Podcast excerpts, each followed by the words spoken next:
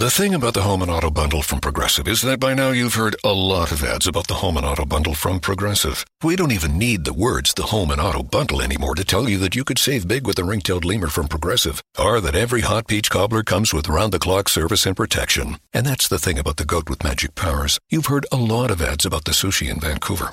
See how much you could save with the Home and Auto Bu- with the Shaman in the Jungle from Progressive. Progressive Casualty Insurance Company affiliates and other insurers. Bundle discount not available in all states or situations. Te preocupas por la salud de tu familia y hoy un sistema inmunológico fuerte y una mejor nutrición son más importantes que nunca. Es por eso que los huevos Egglands Best te brindan más a ti y a tu familia. En comparación con los huevos ordinarios, Egglands Best te ofrece 6 veces más vitamina D y 10 veces más vitamina E, además de muchos otros nutrientes importantes, junto con ese delicioso sabor fresco de granja que a ti y tu familia les encanta. No son tiempos ordinarios, entonces, ¿por qué darle a tu familia huevos ordinarios? Solo Egglands Best. Mejor sabor, mejor nutrición, mejores huevos.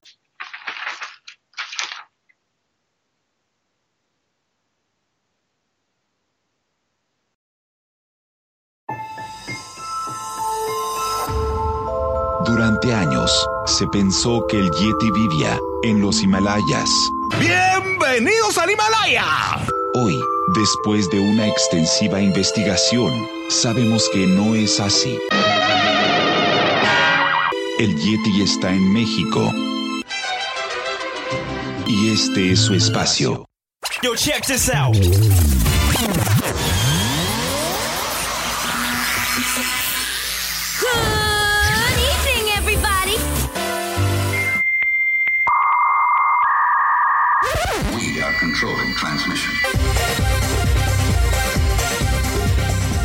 Estás escuchando la nueva temporada de La era del Yeti.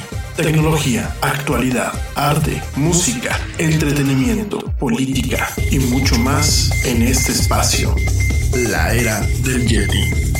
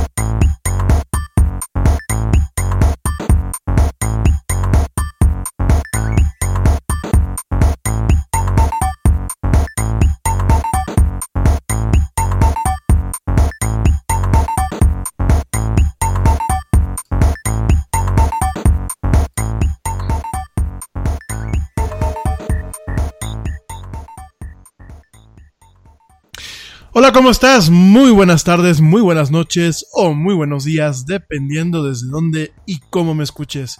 Como siempre, te doy la más cálida, la más cordial y la más sincera las bienvenidas a esto que es la era del Yeti.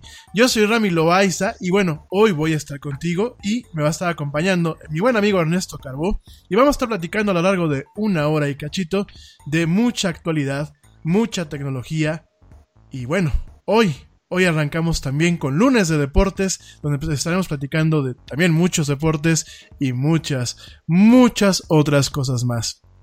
Como siempre, bueno, muchísimas gracias a ti que me escuchas a través de la plataforma Spreaker, en vivo y en directo esta transmisión que la estamos haciendo y llevando a cabo desde la hermosa ciudad de Querétaro, aquí en la República Mexicana, para todo el mundo. Y bueno, esto es en vivo también y en directo desde Madrid, España, donde, bueno, mi buen amigo Ernesto Carbó nos va a estar acompañando y nos va a estar dando su punto de vista experto sobre el tema del deporte en general, lo del fin de semana pasado, esto de que la Copa Libertadores, pues tristemente se suspendió el partido de la historia, el duelo de la historia, bueno, fue suspendido, ya Ernesto nos platicará y bueno, nos estará platicando de otras, otras tantas cosas más en esto que es, pues el arranque, el arranque de una nueva semana y el arranque de una nueva, pues de un nuevo día, no es una nueva sección, de un nuevo día en esto que es la era del Yeti a partir del día de hoy.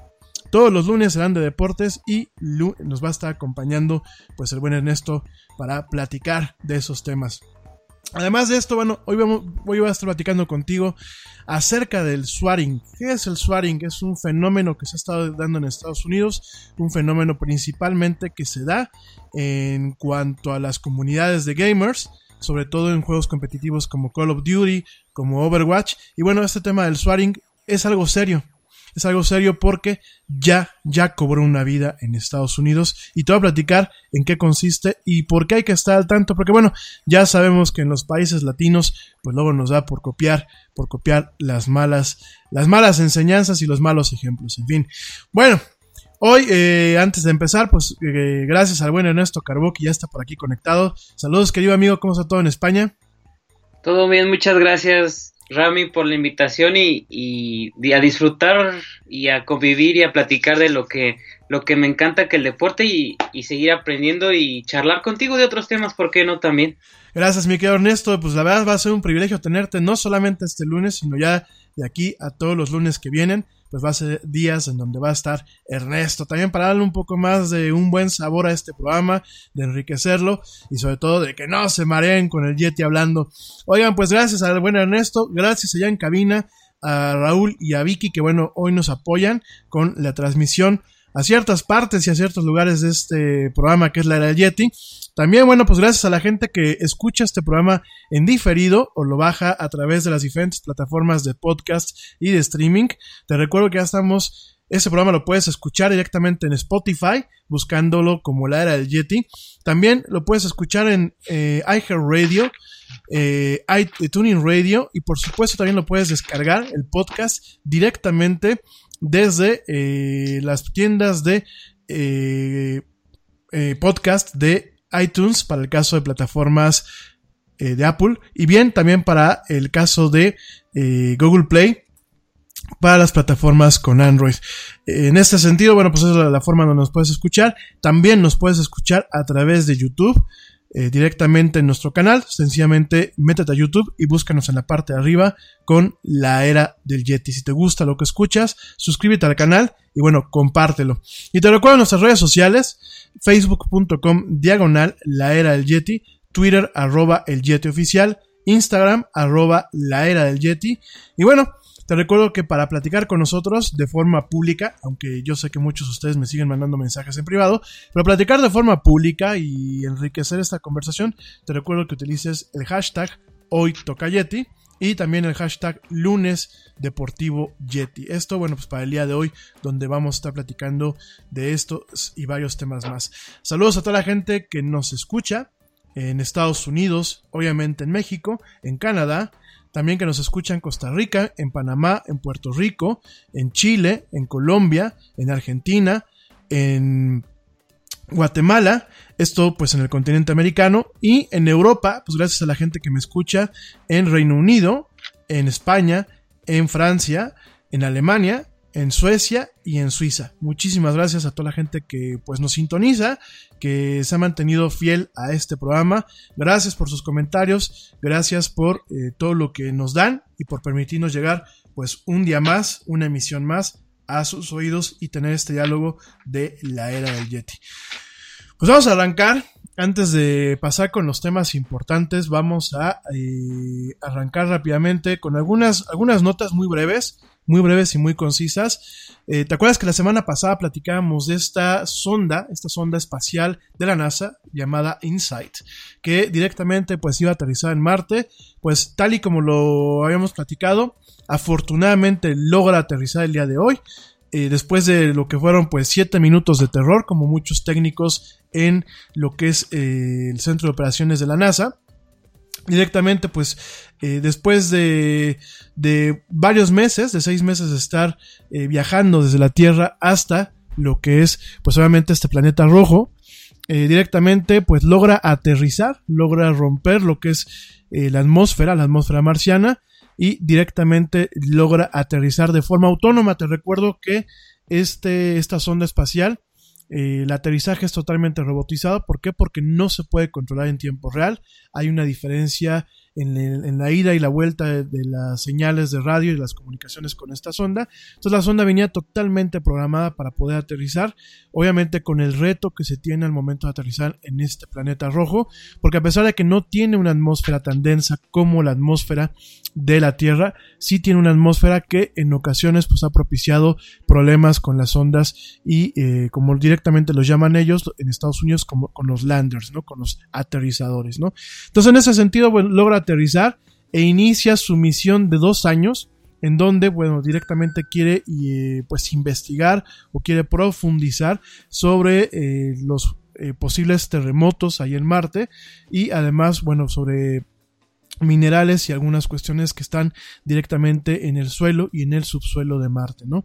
Esta sonda aterrizó un poquito antes de las 3 de la tarde, tiempo local, hizo una rutina de varios pasos en donde logró frenar la sonda a cerca de 12.000 millas por hora. Eh, y bueno, desde 12.000 millas por hora que iba, eh, la velocidad desde que se lanzó y eso logró, bueno, logró, logró bajar la, velocidad a 5 millas por hora antes de que tocara la Tierra. Obviamente, eh, por el tipo de peso y por el tipo de, de lugar que es, no se pueden desplegar eh, paracaídas normales como los que se utilizan para recuperar ciertas sondas y cientos instrumentos cuando llegan aquí a la Tierra. Utilizaron, bueno, un tipo de, paracaídas que son para, paracaídas supersónicos. Y además de eso, bueno, eh, después de hacer mediciones con radar, todo esto de forma autónoma, te lo repito, después de hacer eh, mediciones con radar, tuvo que eh, encender sus propulsores en el momento adecuado para justamente, justamente aterrizar sin dañar la sonda y sin dañar pues este, este dispositivo en total, ni todos los experimentos, ni los instrumentos que trae esta sonda, ¿no? Durante siete minutos, que bueno, directamente lo dijeron ellos, siete minutos de terror, logró, logró aterrizar en un par de sondas que están sobrevolando, que se llaman las sondas Marco, que bueno, estas despegaron en mayo junto con InSight desde California. Y estas dos satélites, eh, que bueno, son dos pequeños satélites en forma de cubo, pues directamente estuvieron haciendo algunas tomas y monitoreando la eh, sonda y el aterrizaje de la sonda para pues de alguna forma eh, pues medir, medir tanto el éxito como aquellos errores que pudieran haber en el aterrizaje o bien pues directamente un problema más grave que afortunadamente no se dio, ¿no? Una vez que la sonda, que InSight tocó tierra, directamente mandó una señal eh, a la tierra avisando pues su, su llegada pues a salvo sin ningún problema y después, siete minutos después, esta sonda utilizó una, una antena y un radio mucho más poderoso para mandar una señal más grande verificando la, alerta anterior o la notificación anterior y enviándole a la NASA directamente más eh, detalles sobre el estatus de la sonda, ¿no?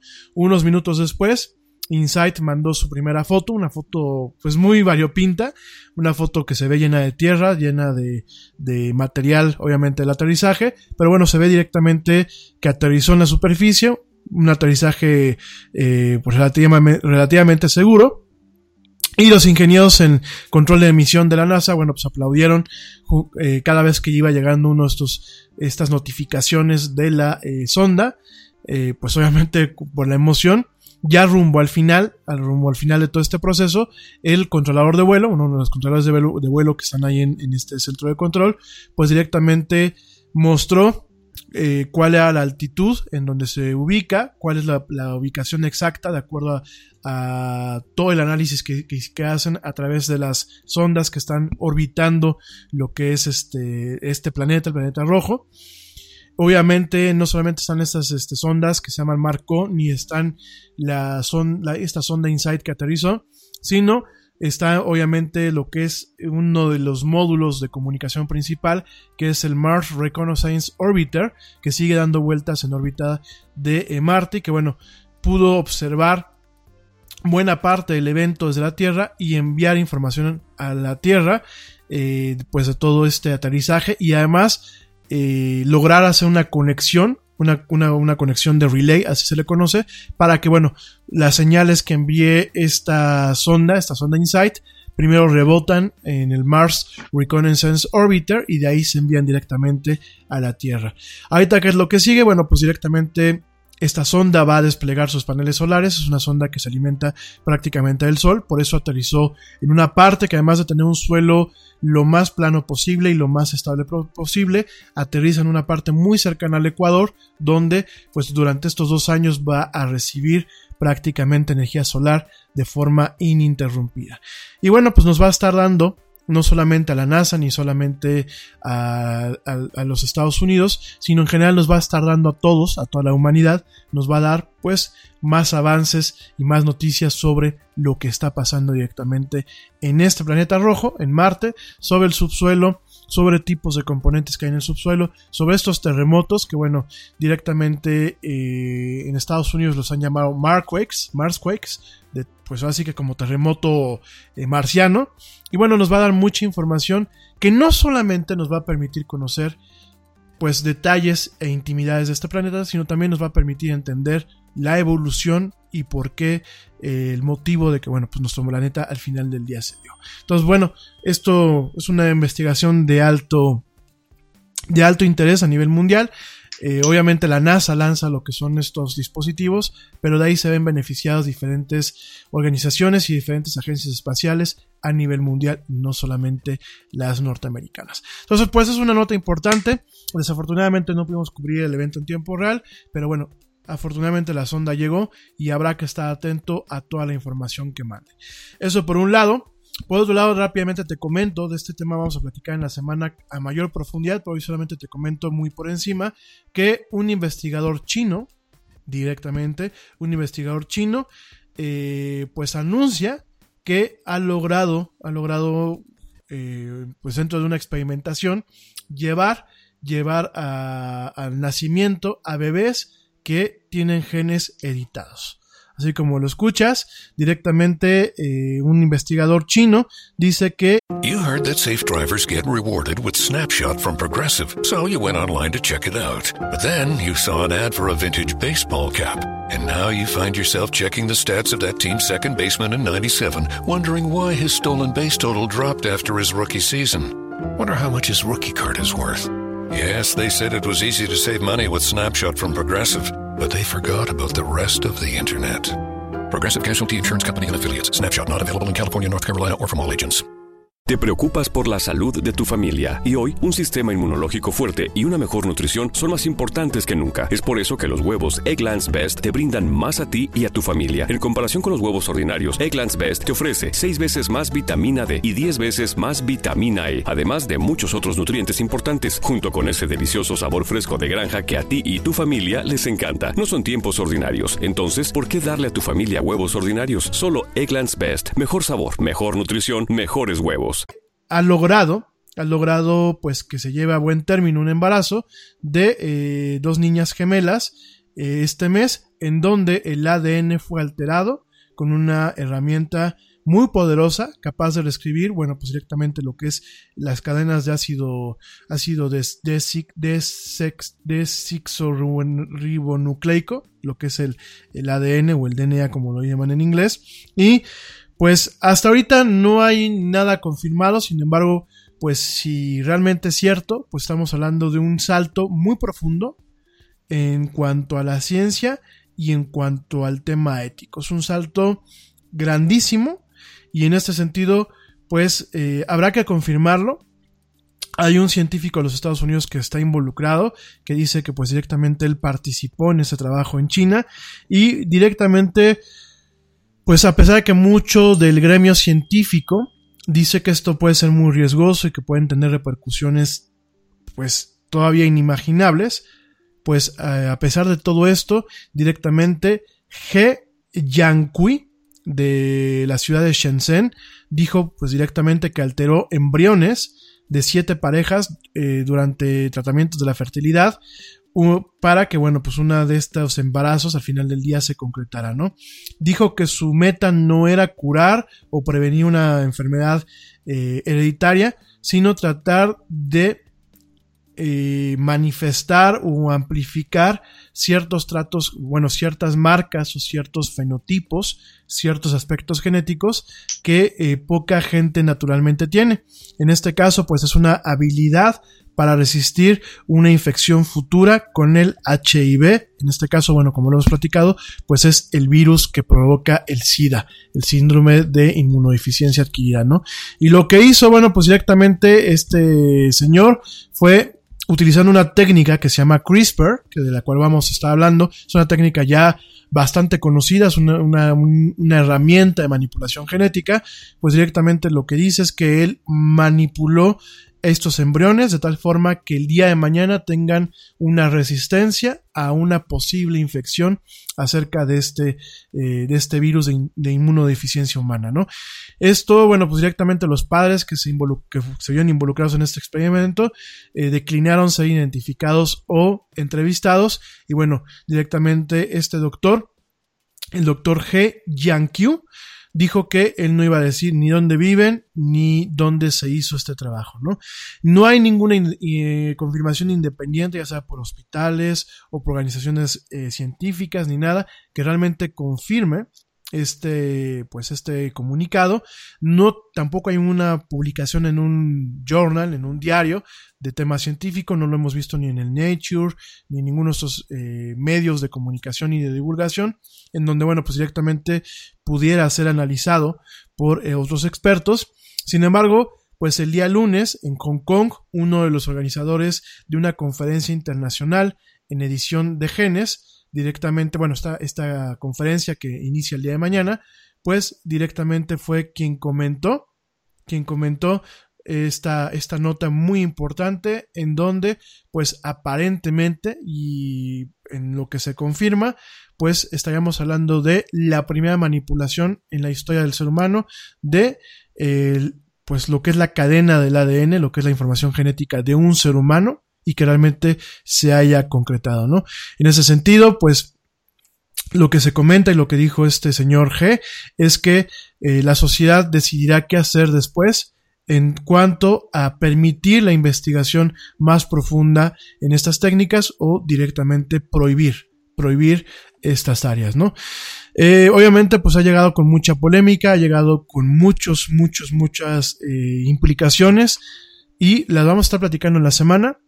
Pero bueno, solamente para que te enteres, aparentemente He Jiankyu, un directamente pues un científico chino, aparentemente utilizando una técnica que se llama CRISPR, que es una técnica que ya lleva varios años con un uso en experimentos de modificación y edición de genes, pues aparentemente logró modificar a dos seres humanos y con esta modificación hacerlo resistente a una posible infección de HIV, pues en el momento en que crezcan. Habrá que, habrá que ver los datos, habrá que ver la investigación y habrá que ver pues todo esto que, qué panoramas nos puede abrir, tanto para bien como para mal, ¿no?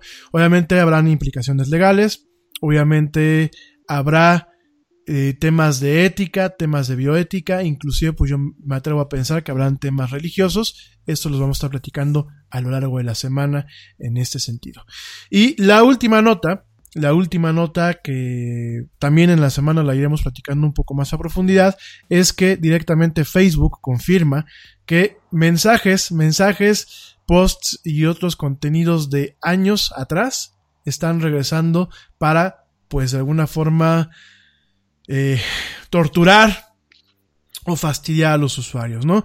Muchos usuarios el día de hoy de Facebook están reportando uno de los virus más extraños, bueno, no un virus, uno de los errores más extraños que han plagado a la plataforma en estos últimos tiempos y directamente es que ciertas eh, conversaciones de Messenger, de Messenger de Facebook y ciertos posts sin contexto o explicación previa están automáticamente apareciendo en muchos de los clientes, es decir, en muchas de las aplicaciones móviles o directamente en muchas de, las intercomunicaciones que puede tener la gente a través de Messenger, ¿no? Hay gente que está viendo esos mensajes viejos en Facebook, inclusive gente que tiene mensajes de gente que ya bloqueó o que en su momento ya borró de su lista de contactos, ¿no? Entonces, pues directamente esto es algo que genera cierta preocupación porque se piensa que una vez que uno borra todo lo que es el mensaje o todo lo que es el registro de la conversación, pues directamente queda eliminado de la faz de la Tierra cosa que no es cierto, cosa que estamos dándonos cuenta, pues de que Facebook está manteniendo un registro, eh, pues totalmente preciso y, puntual sobre las comunicaciones que tenemos actualmente en la plataforma Messenger y también sobre las, sobre las comunicaciones que hemos tenido en un pasado. Entonces, pues esto a mucha gente le ha impactado porque de pronto pues el que aparezca una conversación con un ser que ya falleció, con un exnovio, con una exnovia, con gente que inclusive en algún momento se tuvo una comunicación y que en su momento el usuario decidió alejarse por un tema principal de pues un tema de acoso, un tema de salvaguardar su seguridad física y psicológica, bueno, pues es en algunos casos ha sido inclusive traumatizante de acuerdo a las reacciones en redes sociales, pues ver estos mensajes que aparecerían como si fueran nuevos cuando realmente son mensajes, pues mensajes del pasado, ¿no? Inclusive algunos por aquí lo que estamos viendo eh, cerca del 2014, 2013, inclusive del 2010. Mensajes en Messenger de 2010 en, en, un nuevo error, en un nuevo error que pues una vez más pone y puntualiza lo que es este tema del el manejo de las redes sociales y el manejo de esta plataforma de comunicación instantánea. Pero bueno, eso en cuanto al tema tecnológico. Oigan, más al rato vamos a platicar de lo que es el swaring, eh, que es un fenómeno, pero ahorita vámonos a platicar un poco pues del tema deportivo. Vamos a, aperturar oficialmente y, con aplausos esta nueva sección, este, este nuevo lunes deportivo del Yeti aquí con, con Ernesto y con un servidor. Y bueno, vamos a platicar, sobre todo para ti que seguramente nos sintonizaste para escuchar escuchar hablar de deportes en esto que es la del Yeti. Vamos a platicar varios temas, pero yo creo que el tema más importante pues es esta penosa cancelación de la Copa Libertadores que se dio el fin de semana. Mi querido Ernesto, pues platícanos cuál es tu opinión, por qué se dio a clara a la gente, porque todavía aquí en México tenemos un poco la confusión de por qué, por qué exactamente no se dio. Platícanos, platícanos, eh, pues cuándo crees que se pueda volver a dar, platícanos antecedentes. Bueno, ponnos al tanto, la verdad somos materia dispuesta. Cuéntanos.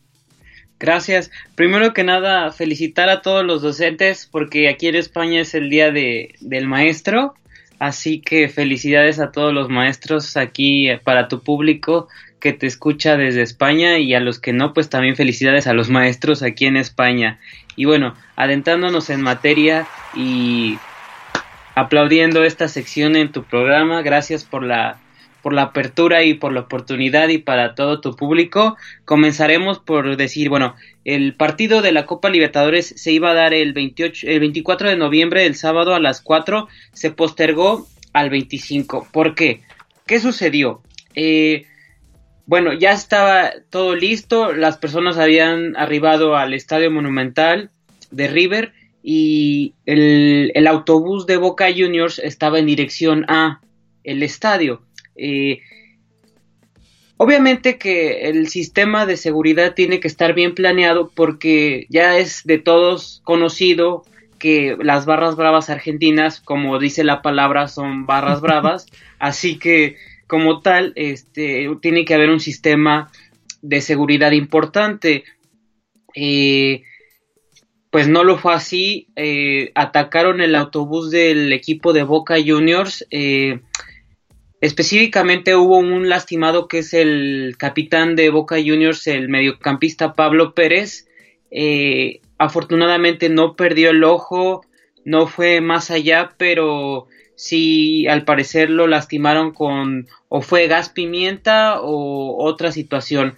Hay varios videos que han salido a la luz eh, donde se ve a un personaje o un inadaptado, porque es un inadaptado, varios, pero uno de ellos se ve como va dando la vuelta el, bus, el camión y avienta una botella, eh, me supongo que es gas pimienta, no lo tengo claro.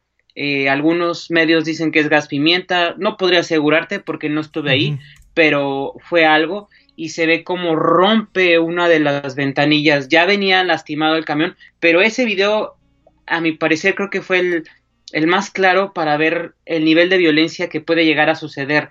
Eh, Entonces, partiendo de esto, ¿qué puede ser? Hay, hay dos hipótesis muy importantes en esta situación. La primera, eh, que el líder de, o uno de los líderes de la barra, los borrachos del tablón, así es llamada la barra más numerosa de, de River Plate, eh, tenía eh, algunos eh, boletos para él revenderlos. allanaron su casa a la policía argentina unas horas antes o un día antes. No, no, no sabría decirte específicamente porque no lo tengo claro, porque bueno, la, muchos medios manejan eh, diferentes eh, días, diferentes, exacto, versiones, pero es un hecho que allanaron la casa de este, de este pseudo aficionado, porque bueno, yo no lo llamaría, así sea el líder de la barra o quien fuese, yo no llamaría a un, aficionado que hace eso. Bueno, eh, le quitaron una cantidad de, de dinero, 300 entradas que se maneja más o menos, y ¿qué fue lo que, que la hipótesis que se maneja? Que este pseudoaficionado, eh, después de haberle quitado, decomisado toda esta, eh, los boletos y el dinero, él quiso, pues no sé si tomar venganza o no sé cómo nombrarlo, y eh, se supone que en Argentina, bueno, no se supone, hay, como en toda Latinoamérica, pues eh, hay mucha corrupción. Eh, pues el tema es que él con sus contactos hizo que el, el bus no, fuera tan, no fuera protegido por los policías. De hecho, hay una entrevista o varias entrevistas que le hacen al conductor del camión y dice, me llama mucho la atención que siempre que se toma esa calle hay hay, mm, ¿cómo llamarlas? Barreras o que ponen los policías para esas, evitar ese, ese tipo de incidentes. Así que el conductor del bus dijo que le llamó la atención que en, esa, la entrada, ya casi para llegar al estadio, nada más había policías con mangueras de agua, pero no esas barreras como de contención, por así llamarlas, eh, para que el bus estuviese protegido.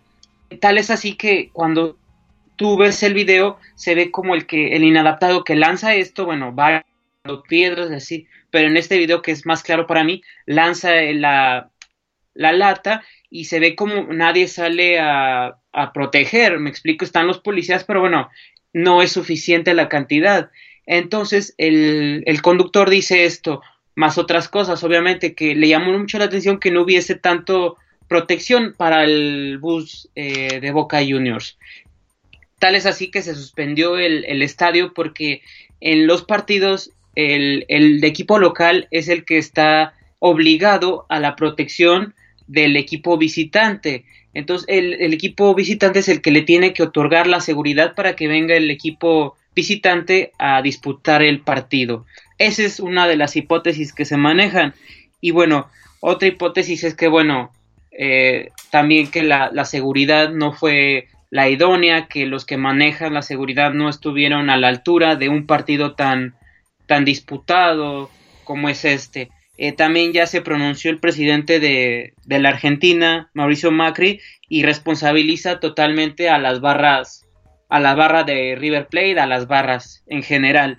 Eh, habrá que decir que, que se va a llevar a cabo hoy ya martes aquí en España, todavía no, pero en, en Asunción, en Paraguay, una, un meeting entre el, presidente de la Conmebol, que es el, que organiza este, este trofeo, este campeonato, y el presidente de, Boca Juniors, de River Plate, y unos dicen que va a estar Gianni Infantino, que es el presidente de la FIFA. Estuvo presente en el, lo que iba a ser el partido, no sabría decirte si sí o no, pero lo que quiere eh, todo el mundo del fútbol es que se lleve a cabo. También hay una polémica que se está suscitando que Boca Juniors pide este ganar el partido en el escritorio. ¿Cómo es en el escritorio? Hay pautas que, que se manejan en el fútbol como en todo, con reglas, que, que, podría decir que si el equipo local no dio la suficiente, bueno, no garantizó que se pudiese dar el partido, podría otorgarse el campeonato por puntos y por otras situaciones. Progressive presents The Sounds of the Old World. The year is 2019 and someone is getting up to use the bathroom at the stadium. Excuse me? Excuse me. Oh, sorry. Excuse me. You mind if I just squeeze by here? This has been The Sounds of the Old World. Brought to you by Progressive, where drivers can still switch and save like it's 2019.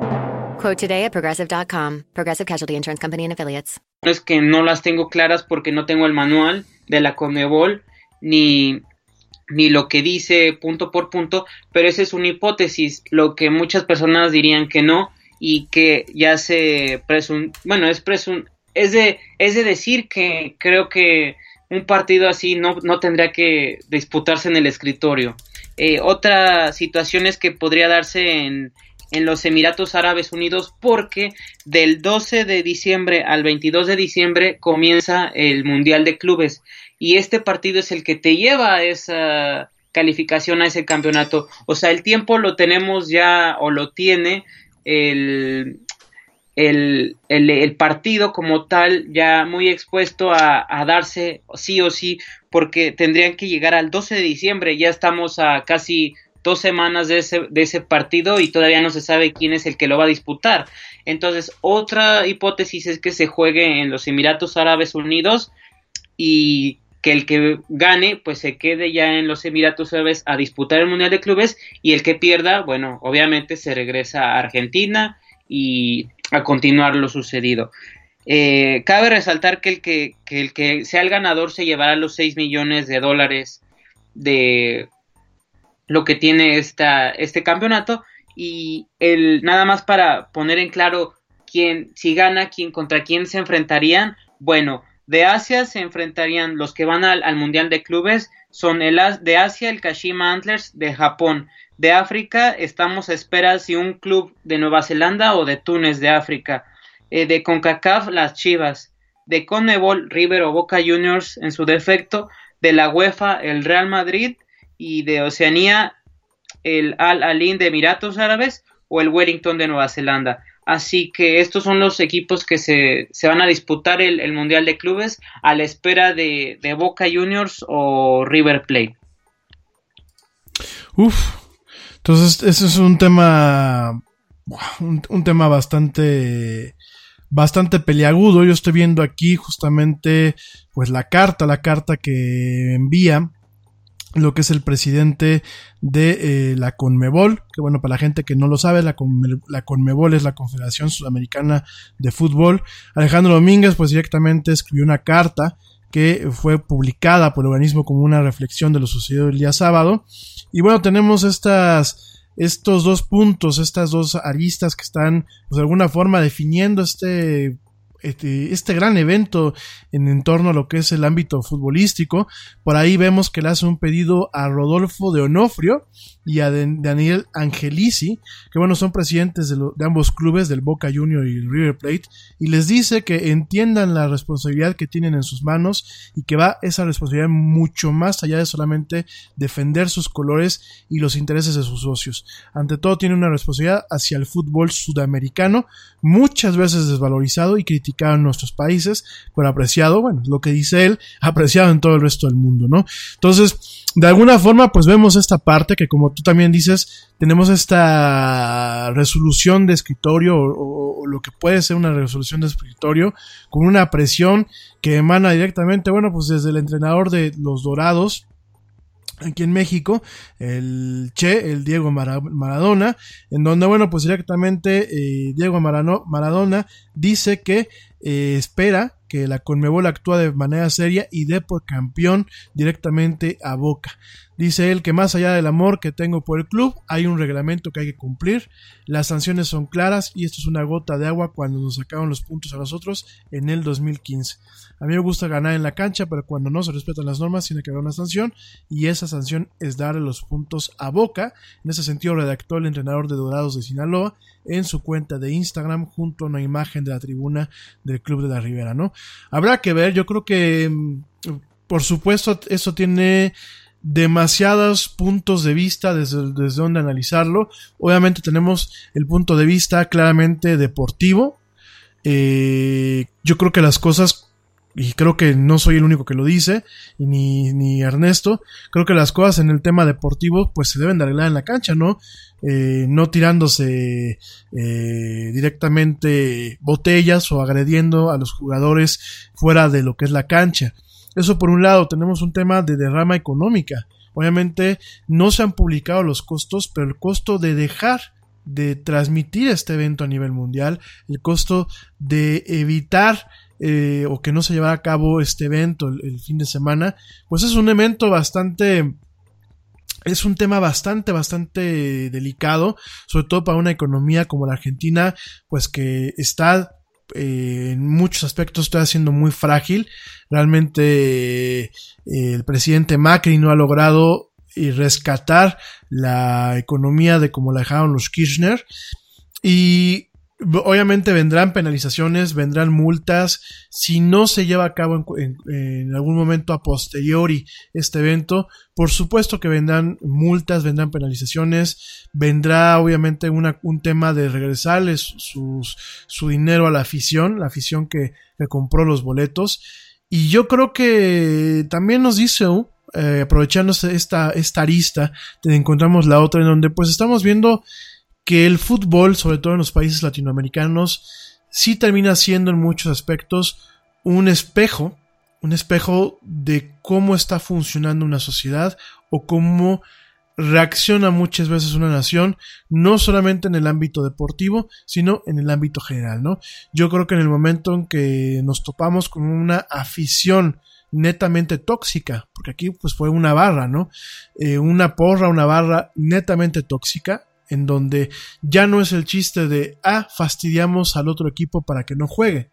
Estás fastidiando a mucha más gente, estás creando un tema, eh, pues de una situación muy delicada. Eh, estás empañando una imagen del, del país, porque últimamente, pues el evento es un evento de índole internacional, no es un evento local. Y al final del día, pues estás mostrando estás mostrando esta ruptura social que en Argentina, al igual que en muchos países de Latinoamérica, se está viviendo hoy en día. No sé tú qué opinas en este sentido, mi querido Ernesto. Sí, pero por supuesto, eh, sumando a lo que has comentado, eh, han salido algunas versiones de un audio que no sé si sea verdad o no, claro está, eh, sobre el el inadaptado, porque como lo vuelvo a repetir, no creo que sea un aficionado, el líder o uno de los líderes que se supuestamente es, eh, dice que, que él les iba, le quitaron su dinero y lo de las entradas y él les iba, palabras altisonantes, a detener el juego. Eh, si la hipótesis es que él lo hizo, en primer lugar, ¿cómo un, un presunto aficionado puede puede detenerte un partido de fútbol. Esa es la primera. En segunda, eh, ¿en, qué, ¿en qué sociedad, como bien dices, está? No puedo generalizar toda la Argentina, claro está, pero unos, unos pocos aficionados pueden detener un, un partido tan, de tan índole mundial porque en todos lados se esperaba ver este partido, tiene repercusiones en todas partes del mundo y, y en tercer punto de vista y qué, qué coludida está no nada más la, la política, sino la, la, sociedad en estas mafias. Eh, y también cómo se utiliza el fútbol para otros tipos de negocios, que no es nada más el fútbol que quisiésemos ver, ¿no? Como tal, sino en, en qué otras mafias está inmiscuido el fútbol. Claro está que que es notorio que el fútbol maneja muchas de esas circunstancias y de esas cosas que es de lo principal que yo podría decir que, que claro está que se manejan pero cuántas, cuántas cosas podríamos sacar de esto, ¿no? Porque claro está que no es todos los argentinos, claro está que, que quien pagó su boleto y tenía su entrada estaba ahí y que también muchos se quejaban de que salían del estadio con su boleto y algunos los quisieron asaltar para quitarles el boleto para el partido pospuesto. Entonces, también es otra. Eh, tú como aficionado, ¿a qué vas si, si tú no tienes entrada, ¿a qué vas a las a la de la, aledaños al, al, estadio? ¿A qué vas? Si tú sabes que no tienes una entrada, claro está que hay que usar el razonamiento y, y creo que no lo estaban utilizando, pero también el enojo, me, me, me pregunto yo, ¿qué hacía tanta gente que no tenía un boleto ahí? Esa es la primera. O sea, a esos momentos cuando el bus de, Boca Juniors arribaba al estadio o a las cercanías del estadio, era de saber que la mayoría de los aficionados con boleto ya estaba dentro del estadio. O sea, ¿qué hace tanta gente? Claro, es la pasión y, lo comprendo, lo puedo entender, pero tú como, como ciudadano también, ese como tú bien lo dices, el reflejo de, o sea, ¿qué hace tanta gente de verdad así al, alrededor? Por mucho que seas aficionado, sí me explico al punto que voy, o sea, no nada más es, es, es molestar al, al, vecino, por así nombrarlo, sino también a tu propio equipo, porque en lugar de, de dar algo para ayudar, perjudicas, porque en este ya estamos en el punto de que pueden quitarle el campeonato a, a River Plate uh -huh. sin haberlo jugado.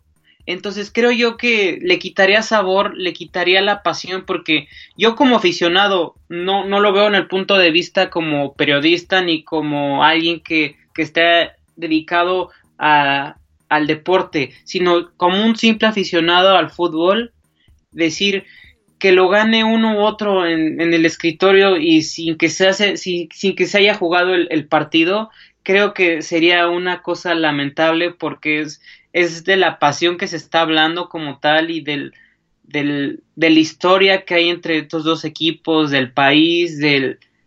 Bueno, es, uh -huh. es algo de verdad que, como lo nombraba un Carlos Puyol, el Carles Puyol, el, el exfutbolista del Barcelona, que es lamentable, que lamentable imagen dan lo, eh, del, del fútbol en general, porque bueno, es el fútbol ahí, y, y bueno, es, es, es como tú, lo vuelvo a repetir, eh, un, un espejo, pero a la vez es, es el querer lastimar a alguien que, o sea, ¿qué, qué buscas? Si no tienes un boleto, ¿a qué vas? Lo entiendo, quieres festejar y alentar, pero es, es, es eso, es algo más allá, ¿sí, sí me explico? Claro, sí, y Ernesto ahorita lo puntualizaba, ¿no? O sea, al final del día, si es una mafia, no es un adjetivo eh, dejado, eh, dicho, dicho a la ligera, es una mafia, hay que recordar lo que acaba de decir Ernesto, eh, se confiscaron 10 millones de pesos, cerca de, pues, más o menos, 200 mil dólares en tickets, 300, 300 boletos, 300 boletos para la final, obviamente la barra brava es una mafia que a lo largo en el fútbol argentino pues ha tenido una eh, un, un, una mano, una mano negra a lo largo de más de 50 años. Eh, sin lugar a dudas, pues como lo dijo, eh, lo dice Ernesto y como lo dijo el gobernador de la ciudad de Buenos Aires, Horacio Rodríguez Larreta, pues fue, fue una venganza, sí, fue una venganza quizás por lo del 2015, fue una venganza sobre todo eh, por esta este cateo que se hizo a la casa del, del, pues de alguna forma el líder de esta barra brava. Y sobre todo no podemos dejar al lado de que la barra brava eh, directamente pues vive, vive de actividades nefastas como la reventa de los boletos en el mercado negro, por eso tenían 300 boletos para la final, eh, la comercialización de drogas, dentro, eh, dentro y fuera muchas veces del estadio y otro tipo de actividades netamente criminales, ¿no? En este sentido, pues fueron un grupo de rateros, aparentemente la venganza, la venganza, por haberles quitado sus, sus boletos, por no haberlos podido revender, lo que ocasiona esto, ¿no? Y quise tocar esta parte, de alguna forma estoy profundizando sobre lo que ya nos dijo Ernesto, porque uno, uno siempre cuando ve ese tipo de situaciones, uno apunta, pero uno como, como aficionado, y bien lo dice, lo dice Ernesto ahorita, ¿no? Uno como, como aficionado también es culpable. Porque cuando tú compras un boleto en la reventa, estás fomentando este tipo de mercados negros. Estás fomentando este tipo de comportamientos. Eh, estás fomentando de que 300 personas que iban a comprar su boleto de forma legal se quedaran sin el boleto legal en este caso. Eh, en México nos ha tocado casos en donde, pues muchas veces es porque eh, ya estas organizaciones, porque muchas estas, estas porras o estas barras ya son organizaciones. En, en España em, tienen un nombre, me parece que les dicen peñas.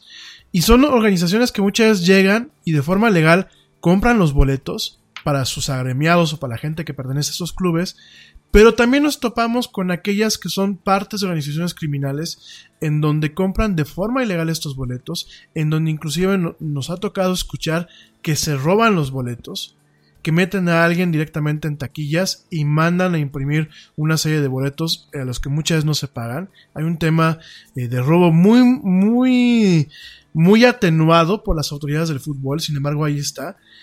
Y la culpa, la culpa de que esto exista y de que ahorita haya sido este incidente en la Copa Libertadores, el día de mañana pues no estamos exentos ni en Chile, ni en México, ni en Brasil. La culpa sobre todo somos de aquellos aficionados que si ya no conseguimos boleto, compramos el boleto en la reventa. Yo siempre he pensado, y desde muy chavo, siempre he pensado que lo peor que uno puede hacer es comprar un boleto en la reventa la compra de un boleto en la reventa, bueno, pues fomenta todo esto. Es como aquella persona que te compra el, el estadio robado o el celular robado, pues al final del día lo que uno hace es generar o mantener este tipo de eh, unidades delictivas, este tipo de células delictivas y ocasionar pues que un evento de esta magnitud se vea suspendido con todos los daños que no solamente es al tema económico como bien lo dice Ernesto ni como lo es en el tema netamente eh, de la imagen a nivel internacional no solamente en el aspecto del deportivo sino en el aspecto social de lo que es Argentina y en este sentido pues también hay un daño, hay un daño humano. Progressive presents The Sounds of the Old World. The year is 2019, and someone is waiting for a table at a restaurant. Thompson, party of four. Thompson, party of four. Thompson, party. Oh, there you are. This has been The Sounds of the Old World. Brought to you by Progressive, where drivers can still switch and save like it's 2019. Quote today at progressive.com. Progressive Casualty Insurance Company and Affiliates. En donde vemos, pues directamente los primeros reportes que llegan, los primeros reportes de alguna forma oficial, foto, foto, fotos de lo que es el parte médico, y vemos, bueno, pues directamente, eh, por ejemplo, eh, pues a Pablo Pérez indica irritación de mucosa por inhalación de gas irritante y herida cortante en el antebrazo derecho. O sea, no solamente además del gas, eh, del gas pimienta, tenemos un tema directamente de una cortadura que bueno, pues pudo haber hecho un tema un poco más profundo, ¿no? Esa fue la primera revisión que se le hace a Pablo Pérez. Después también reportan que Cristian Pavón, Gino Peruzzi, Carlos Tevez, Lisandro Magallán, Esteban Andrada, Lucas Olaza y Sebastián Villa sufrieron irritación de mucosa, cefalea y disnea. Esto directamente pues es por un tema de inhalación de gas, de gas eh, aparentemente pues gas pimienta, ¿no? Eh, tuvieron que inclusive a, lo que es Sebastián Villa, tuvieron que aplicarle directamente un broncohilatador ya que le estaba generando broncoespasmos, que un broncoespasmo pues es muy similar al broncoespasmo que en ocasiones tiene alguien que tiene directamente asma, ¿no? Que no pueden respirar, se inflaman las mucosas, se irrita todo lo que es el sistema respiratorio y mucha gente inclusive llega a fallecer por asfixia en este tipo de situaciones. Eh, por ahí el arquero Javier Bustillo, bueno, pues presentó una herida cortante en la rodilla derecha, mientras que eh, Leonardo Jara sufrió una herida cortante en el talón por vidrio.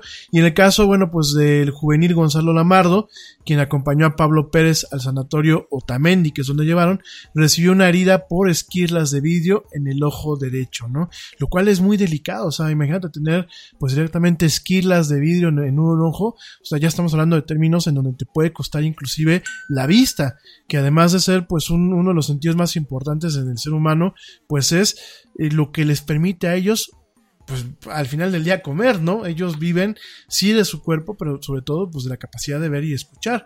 Entonces nos, nos, estamos topando con una situación muy delicada donde vemos a un grupo, pues como bien lo dijo Ernesto, un grupo mafioso, afectando no solamente al país, en la imagen del país, no solamente a la industria, al entretenimiento en el tema del, deporte, como el fútbol, no solamente afectando la derrama económica y los intereses, sino primordialmente afectando a seres humanos que últimamente van a sacar cualquier problema que tengan, lo van a sacar y arreglar directamente en la cancha, porque pues es, para eso son los deportes, ¿no? Los deportes se deben de ser arreglados directamente en la cancha.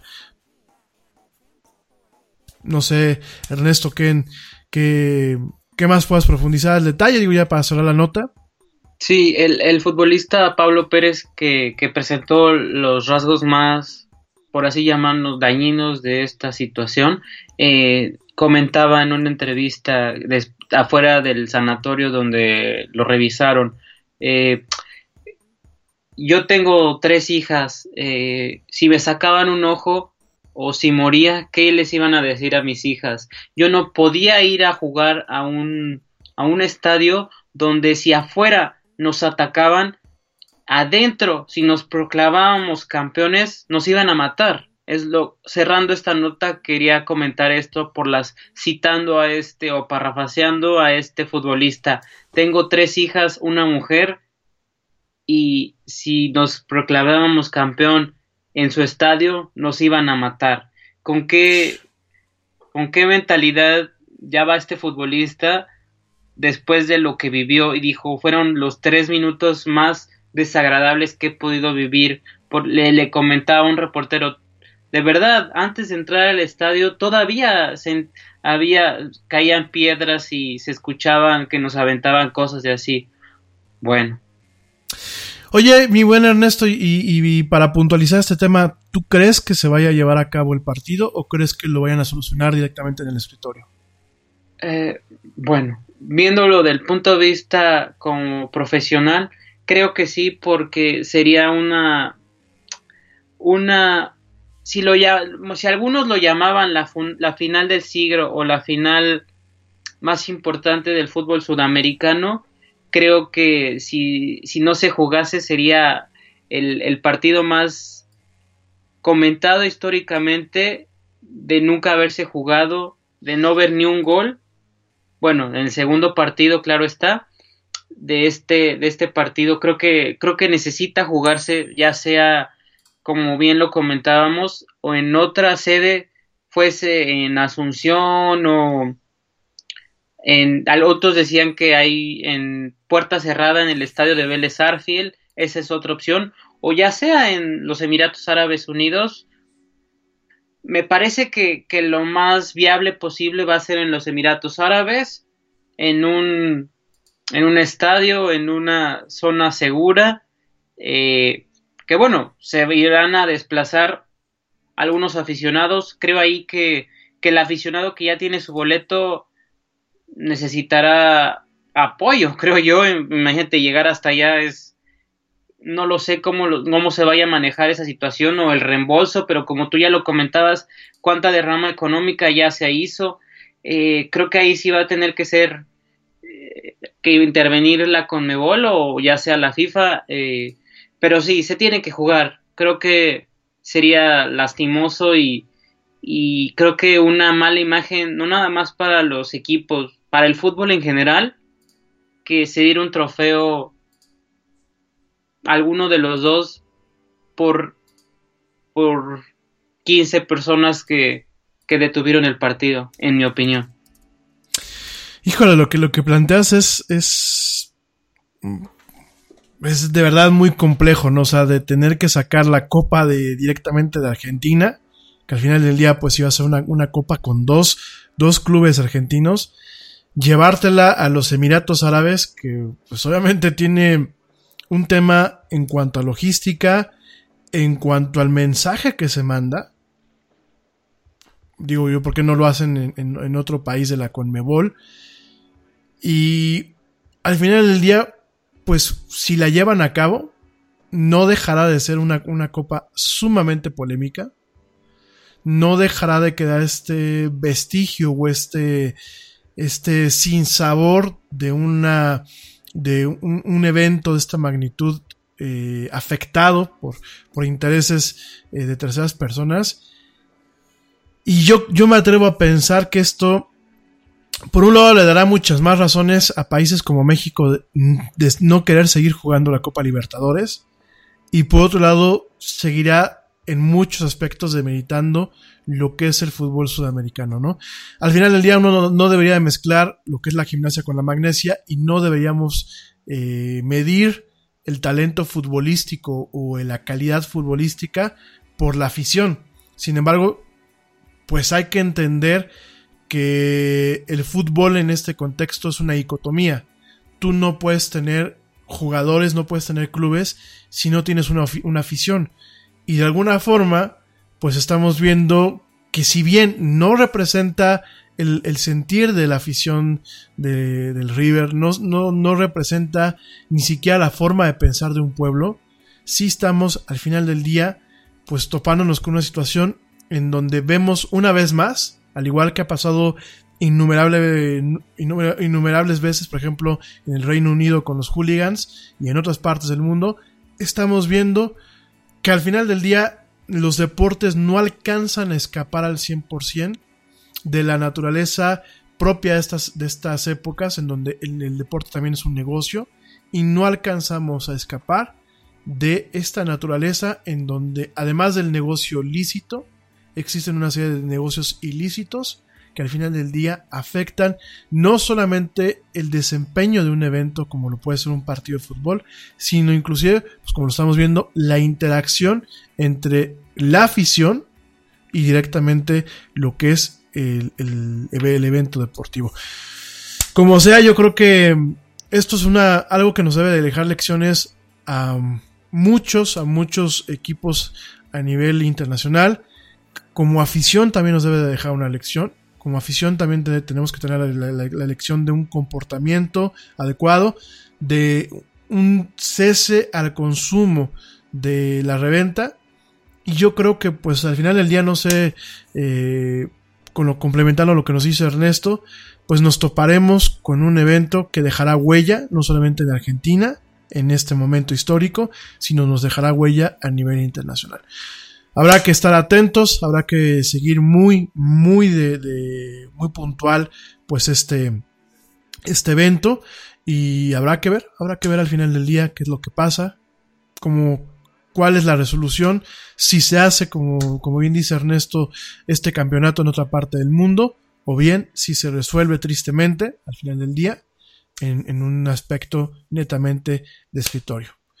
Pues en fin, oigan chicos, pues nos vamos rapidísimo, pero miren, corriendo más rápido que un jugador de fútbol, nos vamos a un corte, ya volvemos, vamos a estar platicando de regreso sobre Fernando Alonso, Fernando Alonso que bueno pues se retira, se retira de la Fórmula 1, Ernesto nos va a platicar de eso eh, regresando al corte, vamos a estar platicando lo que es el swaring, eh, es un, realmente un contexto el día de hoy, sobre todo bueno va a ser un tema que seguramente saldrá más adelante en el Yeti, y vamos a estar platicando muchas cosas más en esta noche de lunes, para ti que me escuchas en vivo, para ti que me escuchas en diferido, bueno, pues ya un lunes más en esto que es la era del Yeti. No te vayas, te recuerdo redes sociales, facebook.com diagonal la era del Yeti, Twitter arroba el Yeti oficial, Instagram la era del Yeti y ya estamos en YouTube. Además de todas las plataformas de streaming en vivo y, y en diferido, estamos en YouTube como la era del Yeti. Suscríbete, dale like al programa, dale follow en Twitter, dale follow en Instagram y no te pierdas en ningún momento una emisión más de este programa donde hablamos de mucha actualidad, mucha tecnología y muchas tantas cosas más. Ya volvemos, no te desconectes.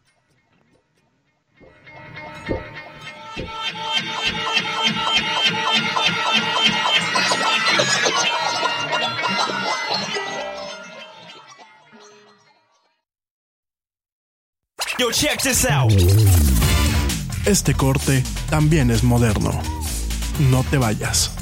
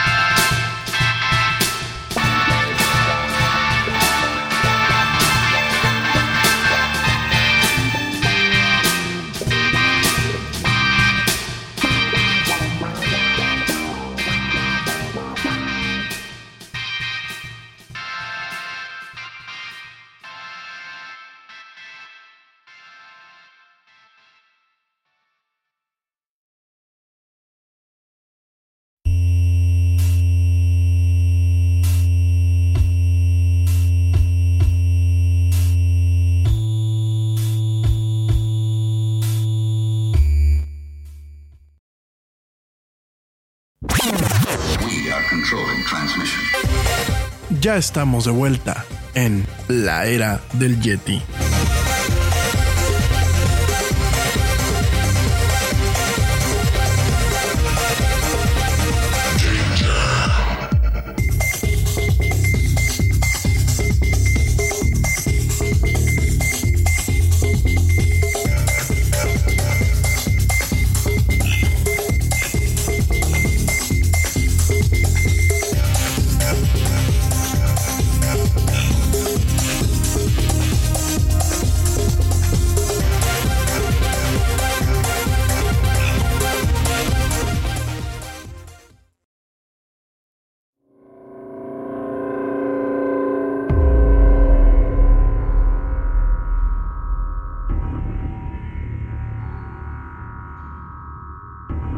Hey, we get it. You don't want to be hearing a progressive commercial right now, so let us tell you something you do want to hear. You are powerful. You're a warrior who bathes in your enemy's tears. Then you step out of that refreshing tear bath and into a bathrobe that somehow looks good on you. Yeah, you can pull off a robe. There. Don't you feel better? You'll also feel better when you save money for driving safely with Snapshot from Progressive. Mmm, savings you can use to buy more robes. Progressive Casualty Insurance Company and affiliates. Snapshot not available in California, North Carolina, or from all agents.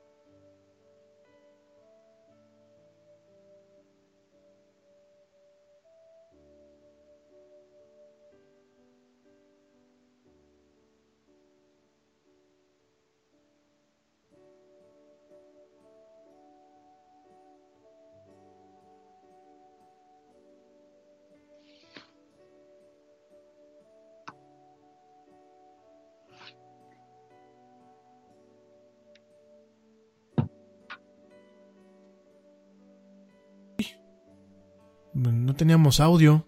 A ver, espérenme. No teníamos audio. Bueno, ya estamos de vuelta en esto que es la era del Yeti.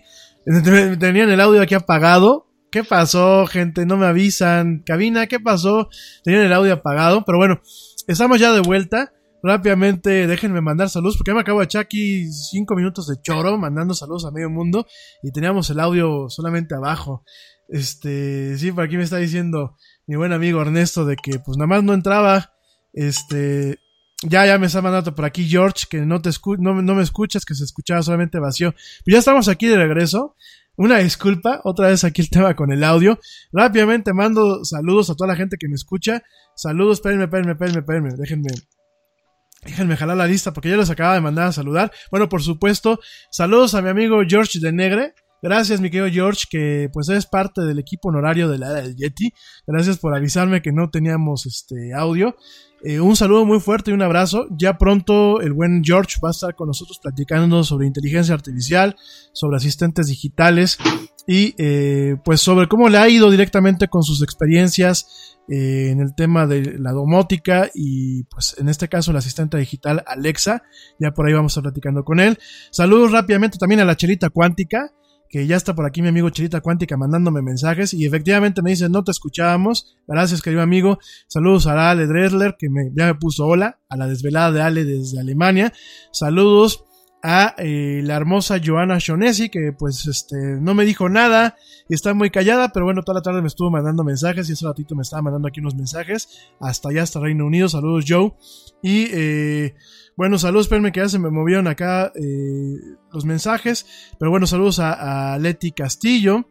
Saludos a Alejandro Zagal. Saludos. Espérenme, espérenme, espérenme. Saludos a Fernanda Aguilera. A Rocío Franco. Saludos a Antonio Ordaz Roque.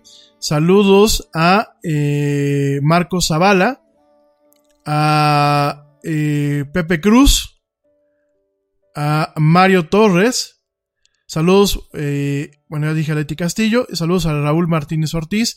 Saludos a mi amiga Rebeca Huerta, eh, amiga y compañera de la carrera que me está escuchando. Saludos a Blanquita Chaya. Saludos también a Dani Flores, que como lo estaba diciendo hace ratito en seco, pues este va a estar acompañándonos pronto, hablando aquí de eh, no solamente de coches, sino vamos hablando de otros temas con él. Obviamente esto pues con un esfuerzo de diversificar un poco más esto que es la del Yeti, que no solamente yo tenga voz, sino que pues tengamos vaya gente voz en este programa. Eh, saludos a Dani Flores, saludos a Blanca Chaya, ya lo dije, saludos a Bere Castillo, Saludos a mis papás que también me están escuchando. Saludos a Sergio Mar, que me acaba de mandar un mensajito. Gracias, Sergio. Sí, que no me escucho. Gracias, Checo. Ya espero que ya, ya me escuches. Saludos a Arturo Espino. Saludos a eh, César Ángulo.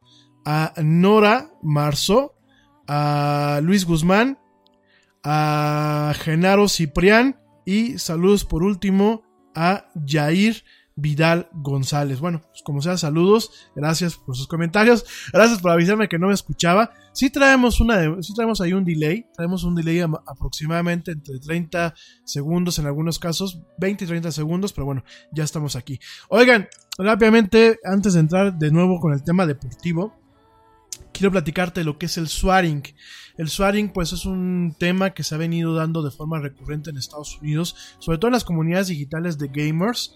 El swaring directamente es el llamar a los servicios de emergencia, sobre todo en el aspecto de lo que es la policía, la, parte del SWAT de la policía en Estados Unidos, eh, que son las fuerzas, digámoslo así, las fuerzas especiales, y eh, llamárselo a una persona para que lleguen a su casa, para que hagan un operativo y directamente pues para que haya un tema, un tema de temor, ¿no? Te recuerdo, te voy a explicar cómo funciona exactamente y te lo platico no para dar ideas a los países latinos, sino para que estemos al tanto de lo que pasa en Estados Unidos y de lo que podemos empezar a ver eh, en otros países si no tenemos cuidado y si realmente no eh, de alguna forma somos conscientes y responsables de lo que pues una broma de estas, porque mucha historia se maneja como un tema de broma o como un tema de molestias, puede llegar a ocasionar, ¿no? El tema del swaring principalmente proviene en comunidades de gamers de juegos altamente competitivos como lo es Call of Duty, como lo es Overwatch, como bueno, diferentes juegos en donde muchas veces los ánimos se caldean, donde muchas veces hay un tema del no saber perder. Y tenemos a estas a estos entes que muchas veces son troles o son malos perdedores que para vengarse de una persona lo que hacen es investigar dónde vive, eh, investigar inclusive nombres y llamar de forma anónima, de forma anónima y de forma en la que no se pueden muchas veces ubicar o rastrear fácilmente la llamada, llamar a los servicios de emergencia con el pretexto pues de un tema de violencia doméstica sobre todo con un tema de comercio o menudeo de drogas eh, con cuestiones en donde realmente se requiera una acción de policía altamente especializada. Hay que recordar que en Estados Unidos los departamentos de policía cuentan con un área que se le conoce como SWAT. SWAT proviene de las siglas eh, de Secret Weapons and Tactics, es decir, eh, armas secretas, armas y tácticas secretas, ¿no? Entonces el SWAT en, los departamentos de policía en los Estados Unidos principalmente está hecho para eh, negociar toma de rehenes, negociar eh, situaciones de bombas, negociar eh, balaceras, negociar temas de narcomenudeo, eh, ya más avanzado.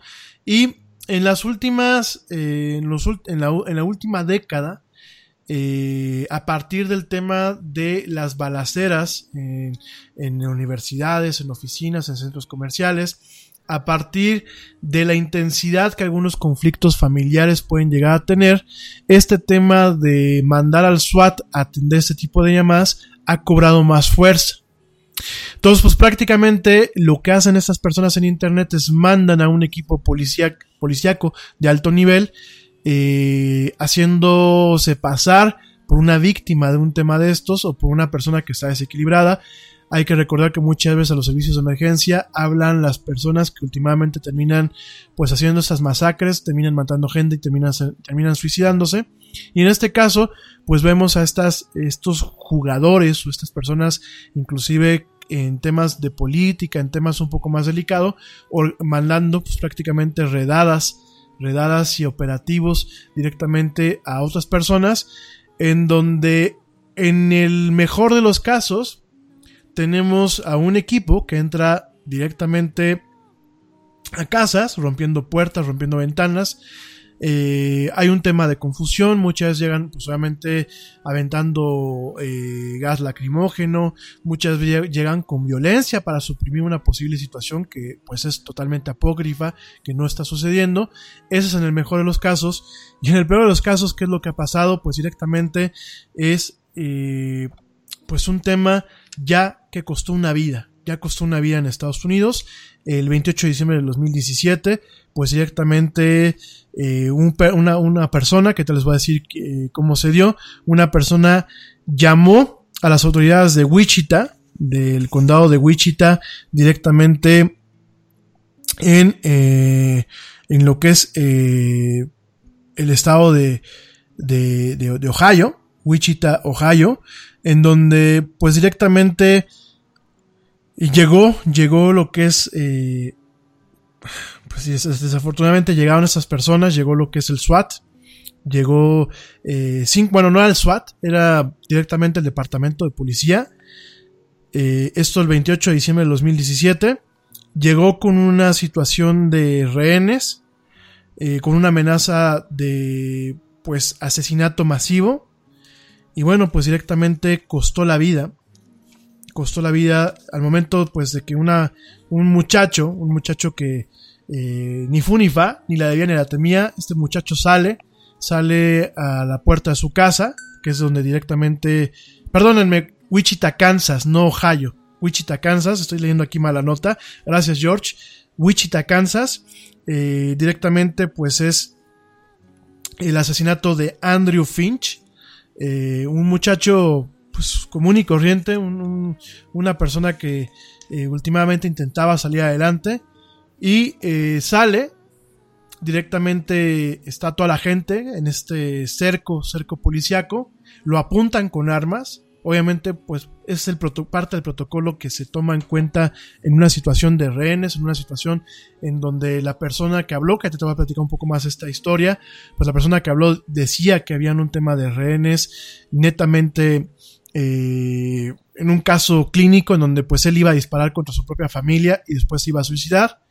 Llegan todo a la policía, lo apunta, le dicen que salga con las manos en alto este muchacho se intenta recargar de la puerta porque pues, solamente yo creo que a nadie, ni a ti ni a mí como personas normales, pues nos cabría en la cabeza que de pronto un día ves helicópteros, ves una fuerza policíaca afuera, afuera de tu casa, sales y la bronca es contigo, ¿no? Yo creo que, y sobre todo aquí en México, en países latinos, donde a lo mejor no tenemos ese tipo de operativos todavía, pues no podemos entender un tema así, ¿no? Pero imagínate nada más que sales y de pronto ves a un chorro de gente apuntándote con armas yo creo que cualquier reacción que uno pueda tener es mínima, ¿no? Es, es, es, es algo que no tiene punto de comparación, ¿no? Entonces este muchacho sale, levanta las manos, de pronto parece ser que dicen las fuentes oficiales que se va a caer, se agarra la puerta, baja la, baja la mano, baja una mano, y uno de los oficiales de policía directamente lo interpreta como que va a sacar un arma, y con una escopeta dispara,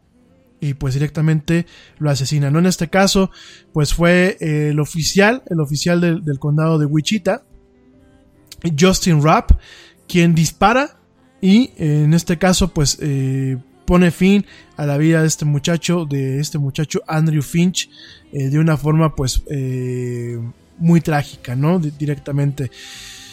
Esto es un tema que en Estados Unidos más allá de las amenazas de bomba, más allá de cualquier broma que se haga directamente, eh, pues en un tema netamente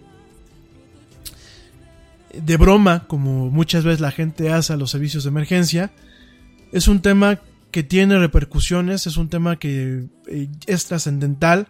En este caso, pues viene desde el 2015 en el 2015 esta persona, esta persona de la cual te voy a platicar ahorita, que es eh, directamente eh, Tyler Barris. Tyler Barris, que pues es un, chavo de 25 años, un chavo que las fotos que por ejemplo yo tengo aquí en la nota de prensa y en el estudio que hicimos para platicar este tema, es una persona que tiene una... Parece ser que no tiene remordimiento, parece ser que no, tiene, no tienes un brillo humano en los ojos. Eh, son, desafortunadamente, son personas que no alcanzan a entender la magnitud de sus actos. En este caso, bueno, pues Tyler Barris eh, directamente llamó en su momento a la policía de Wichita, allá en Kansas. Eh, dijo que había asesinado a su padre, dijo que tenía directamente a sus hermanas como, y a su madre como como rehenes en un caso y que bueno les iba a disparar y que él, iba a dispararse después.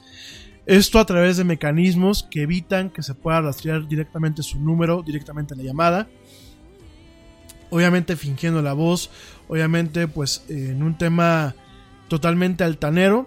Y bueno, esto ocasionó pues que esta, este muchacho Andrew Finch de 28 años pues directamente eh, fuera asesinado por un policía en, de alguna forma en respuesta a, una reacción, ¿no? Entonces, este, Tyler Barris ya, ya llevaba mucho tiempo haciendo este tipo de, cuestiones. Tyler Barris ya había ocasionado en su momento, pues, eh, varios desalojos, principalmente en escuelas.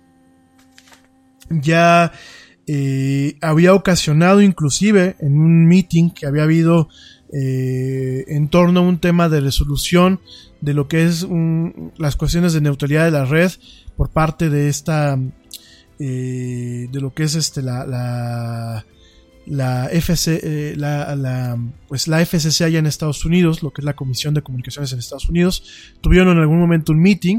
Él se encargó de mandar un equipo especial para que desmontaran ese meeting eh, con una amenaza de bombas. Logró en el pasado, desde el 2015, logró que desalojaran escuelas y se encargó de hacer este tema del swearing, inclusive para gente que transmitía en vivo eh, el tema de, sus, de, cómo juegan.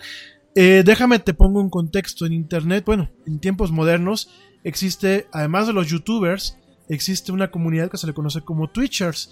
El Twitcher pues es este videojugador que transmite eh, sus partidas de videojuegos, sobre todo las partidas de videojuegos en línea eh, y de forma competitiva, las transmite a través de internet. Estos son personas que generan muchísimo dinero.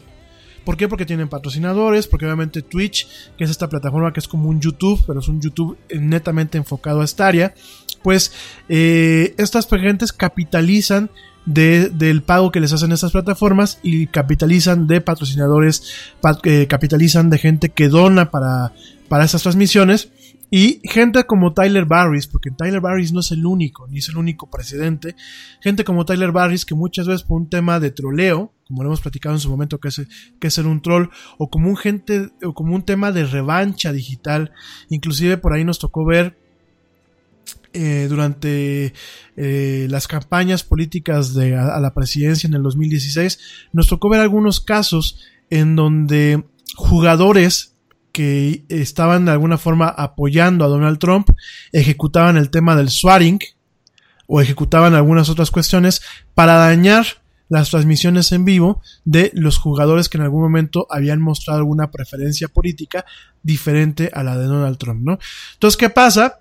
Pues imagínense el impacto de que de pronto tienes a un chorro de gente viendo cómo juegas un, un juego como Fortnite o Player Unknown's eh, Battleground o Call of Duty o Overwatch y de pronto lleguen a tu cuarto una serie de policías a detenerte a la mala, porque hay que recordar que en un, en un tema de estos, la policía no toca a, a, la puerta de tu casa y te pregunta si todo está bien. La policía entra, no hacen preguntas, primero actúan y después ya te preguntan, ¿no?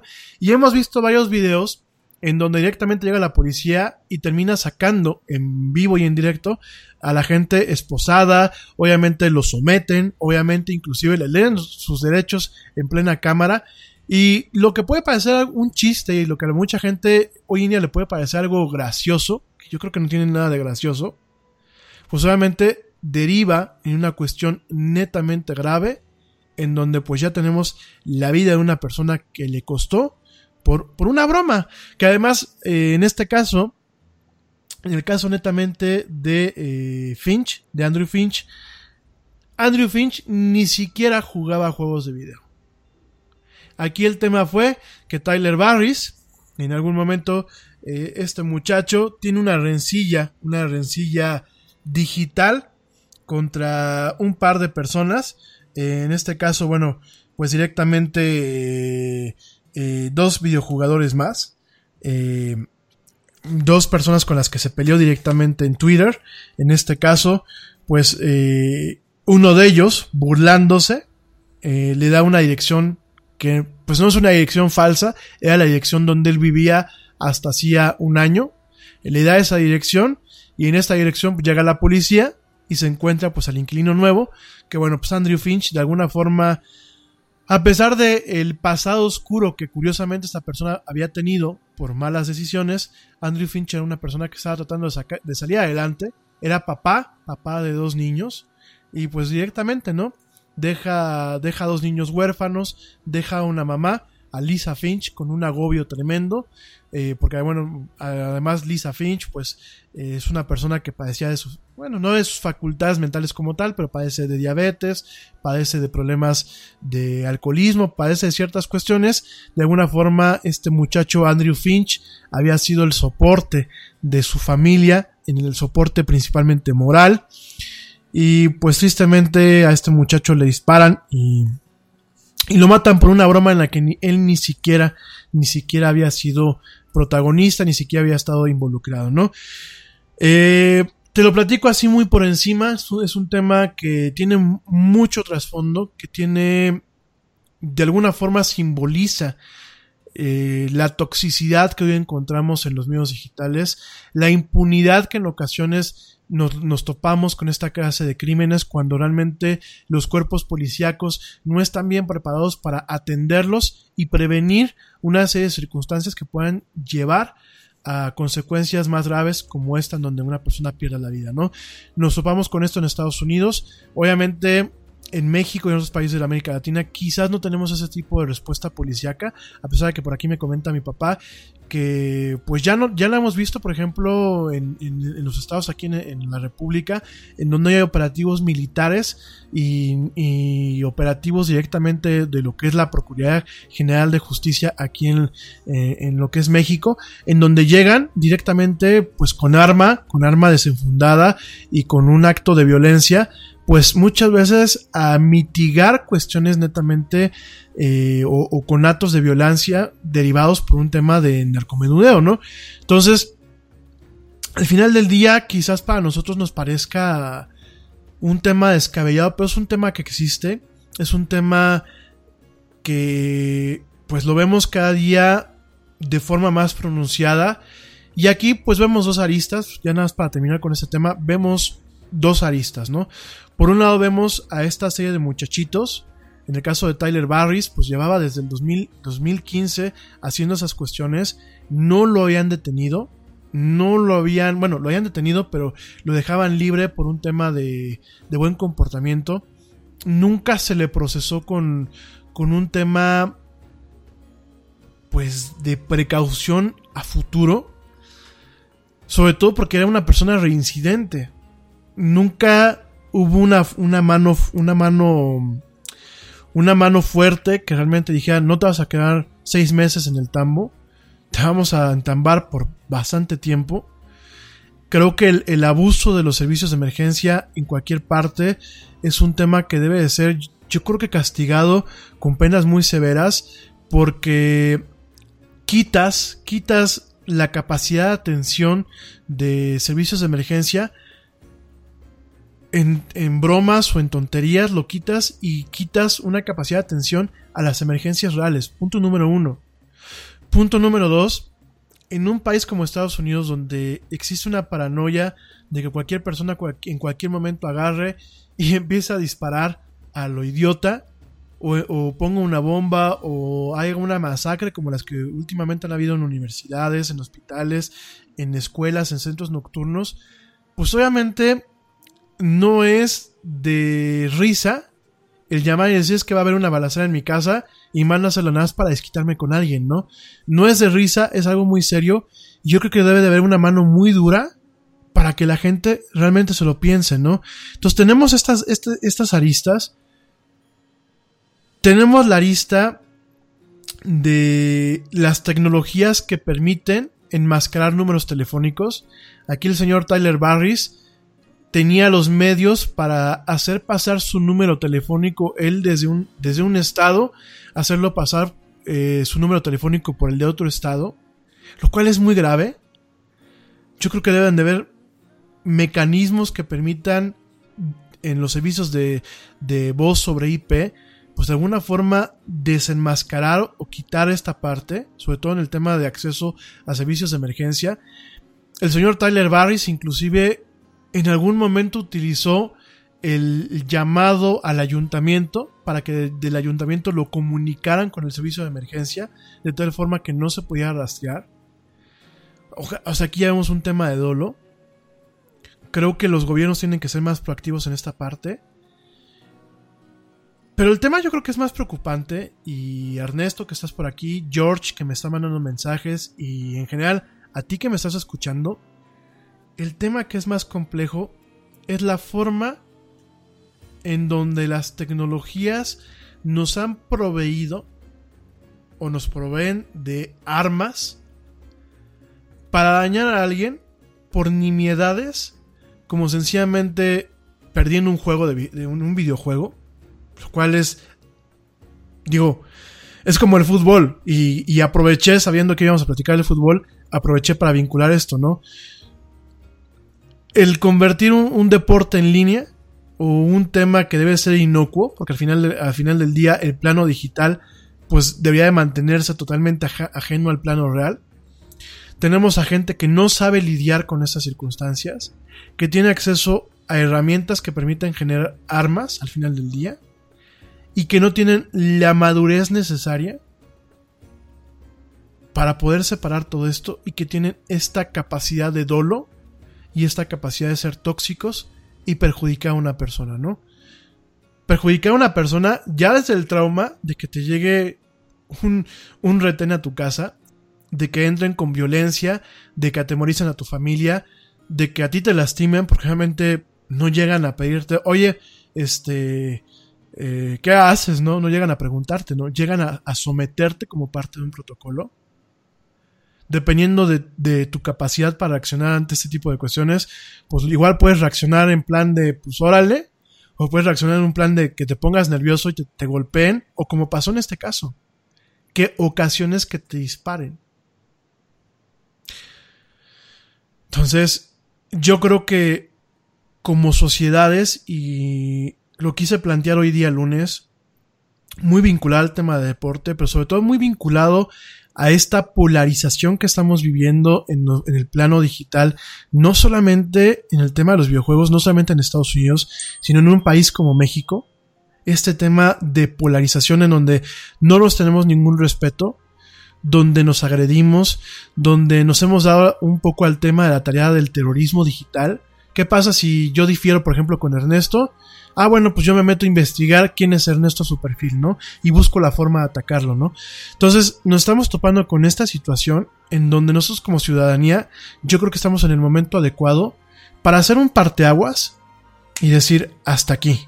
Yo no voy a permitir que el día de mañana nada más porque Ernesto o porque Jorge o porque Blanca o porque Joana difieren de una opinión mía, yo voy a utilizar este tipo de herramientas para ocasionarles, en este caso, pues un daño psicológico, porque en, el, en, el, en el mejor de los casos, en el mejor de los casos no pasa de un trauma, ¿no? En el peor, pues no pasa de que pierdas la vida.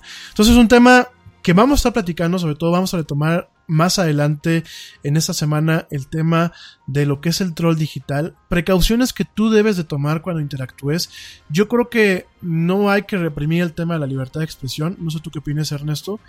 No, yo creo que no hay que reprimir el tema de la libertad de expresión en internet, pero tenemos que acotarlo y sobre todo nosotros tenemos que tener cuidado para aquellos grupos que realmente tengan una agenda o tengan esta eh, pues falta ética y moral para en algún momento poder utilizar este tipo de herramientas y generarte un perjuicio, ¿no?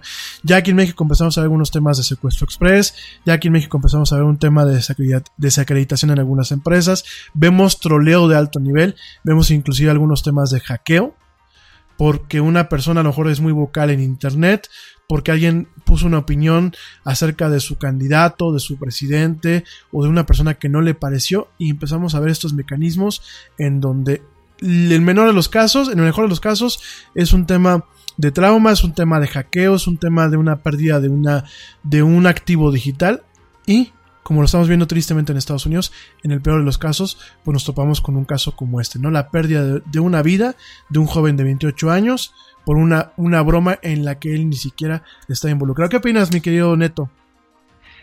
Ay, es un tema, es un tema muy escabroso por así nombrarlo, pero a lo que, a lo que yo quisiera comentar es qué bien ha llegado la tecnología a resolver muchas casos, no nada más científicos, sino de medicina y en otras ramas de la vida, pero también hay excesos de la tecnología como estos, yo lo nombraría de esta forma, que, que personas como este joven eh, pueden eh, hacer que te perjudique algo que tú ni siquiera... The thing about the Name Your Price tool from Progressive is that by now you've heard a lot of ads about the Name Your Price tool from Progressive. We probably don't even need the words the Name Your Price tool to tell you that our humpback whale pup gives you options based on your budget, or that our novelty hand buzzer helps you save on car insurance. And that's the thing about the tiny felt bag filled with marbles. At this point, you've heard a lot of ads about the elusive northern bobcat. The Name Your Price tool. the neighbor who baked you banana bread, only from Progressive. Progressive Casualty Insurance Company and affiliates. Price and coverage match limited by state law. Estás enterado, me explico, o sea, cómo la tecnología día de hoy puede o salvar vidas o acabar con vidas, porque esto también lleva tecnología, tecnológicamente hablando el tema, como tú lo, lo nombras. Eh, creo que sí, a veces hay que tener cuidado con la tecnología y con lo que tenemos a la mano porque si no sabemos bien lo que se puede hacer con lo que hay ahí, mejor no, no hay que probar y también lo que las personas pueden llegar a hacer sin, sin un límite.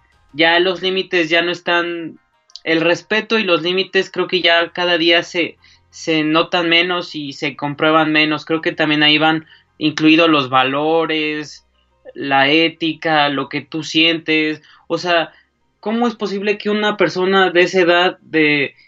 Eh, bueno, no, no, no, no, puedo decir de la edad porque todos sentimos a la edad que sea, pero por nombrarlo de que, ¿cómo es posible que no sienta lo que le va a hacer al otro? ¿Sí me explico? O sea, ya estamos entrando a, momentos y a circunstancias de que de alguien que no puede sentir, o sea, ya eso es como todos todos tenemos alma, todos sentimos, en teoría.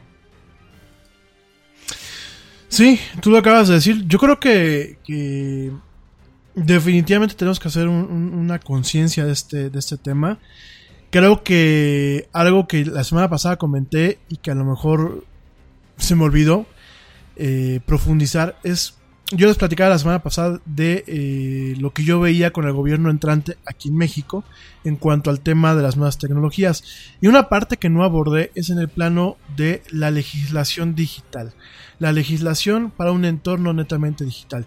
Yo creo que eh, si en Estados Unidos no existen el conjunto de leyes que realmente puedan penalizar sin pasar por un proceso de traducción, eh, ese tipo de crímenes, porque en Estados Unidos hay muchos estados en donde primero hay que interpretar la ley o traducir la ley en el entorno digital.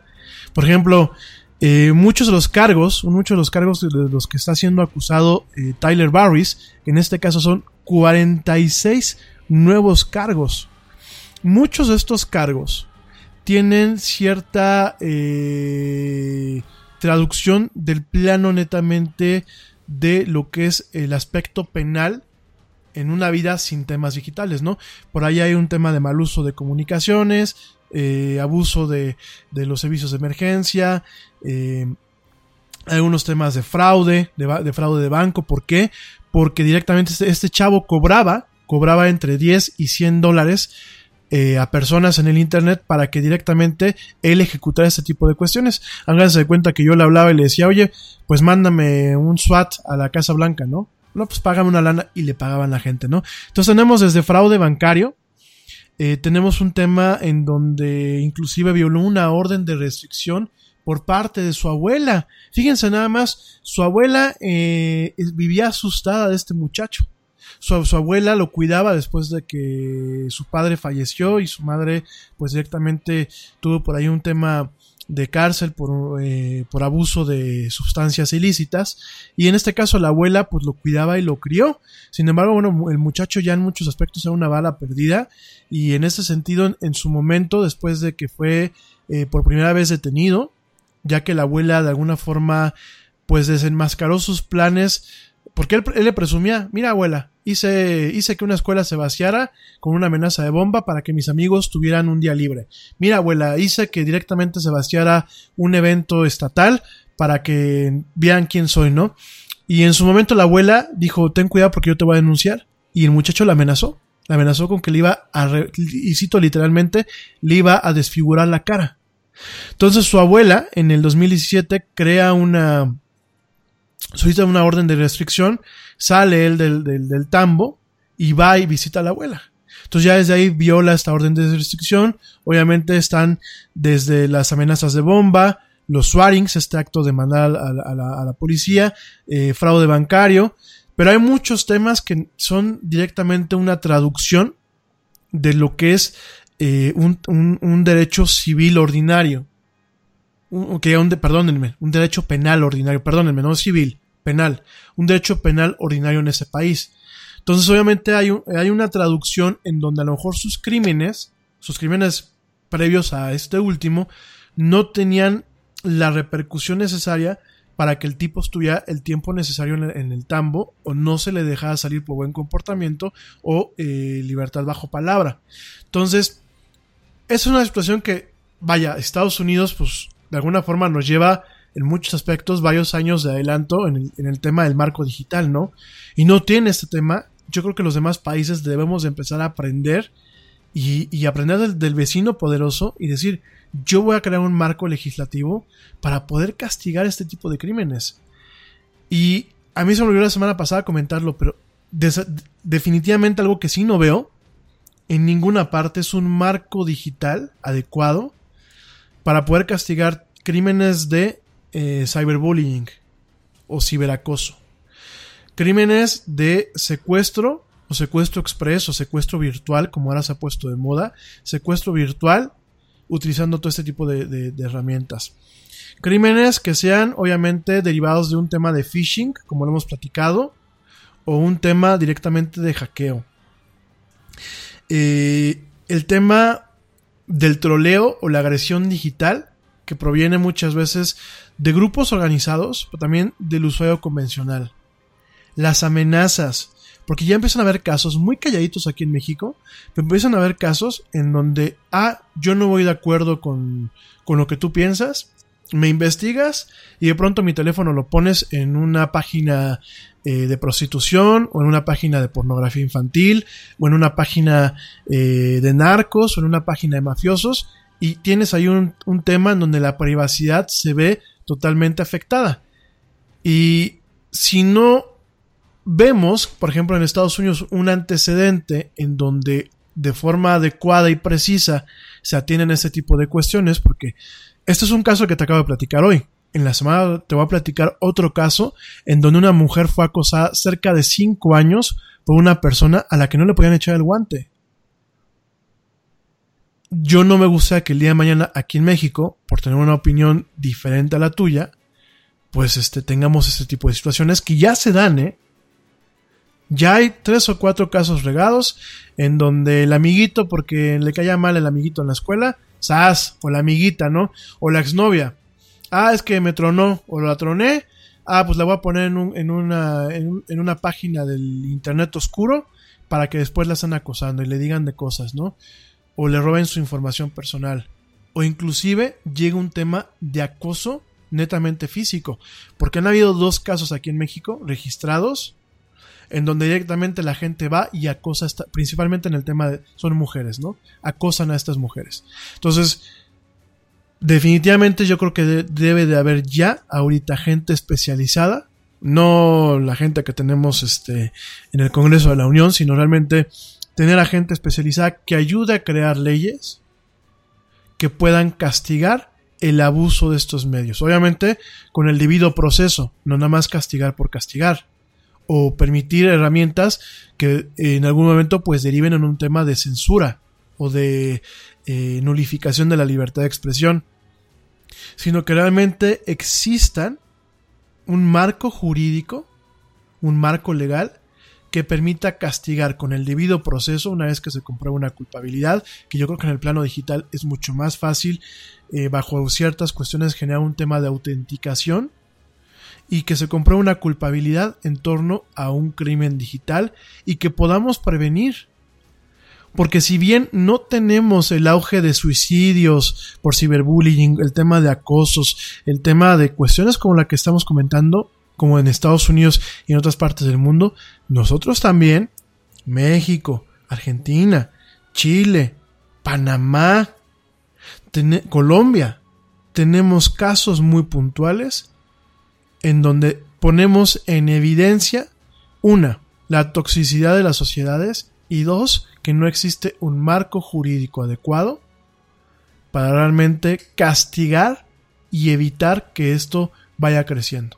Ojalá que el día que tomemos conciencia no hagamos lo, típico que hacemos todos los pueblos latinoamericanos, que eh, ya este, ahogado el niño se tapa el pozo. No, yo creo que antes de que se ahogue el niño, antes de que se ahogue el primer niño en un contexto de estos, se tape el pozo en este momento.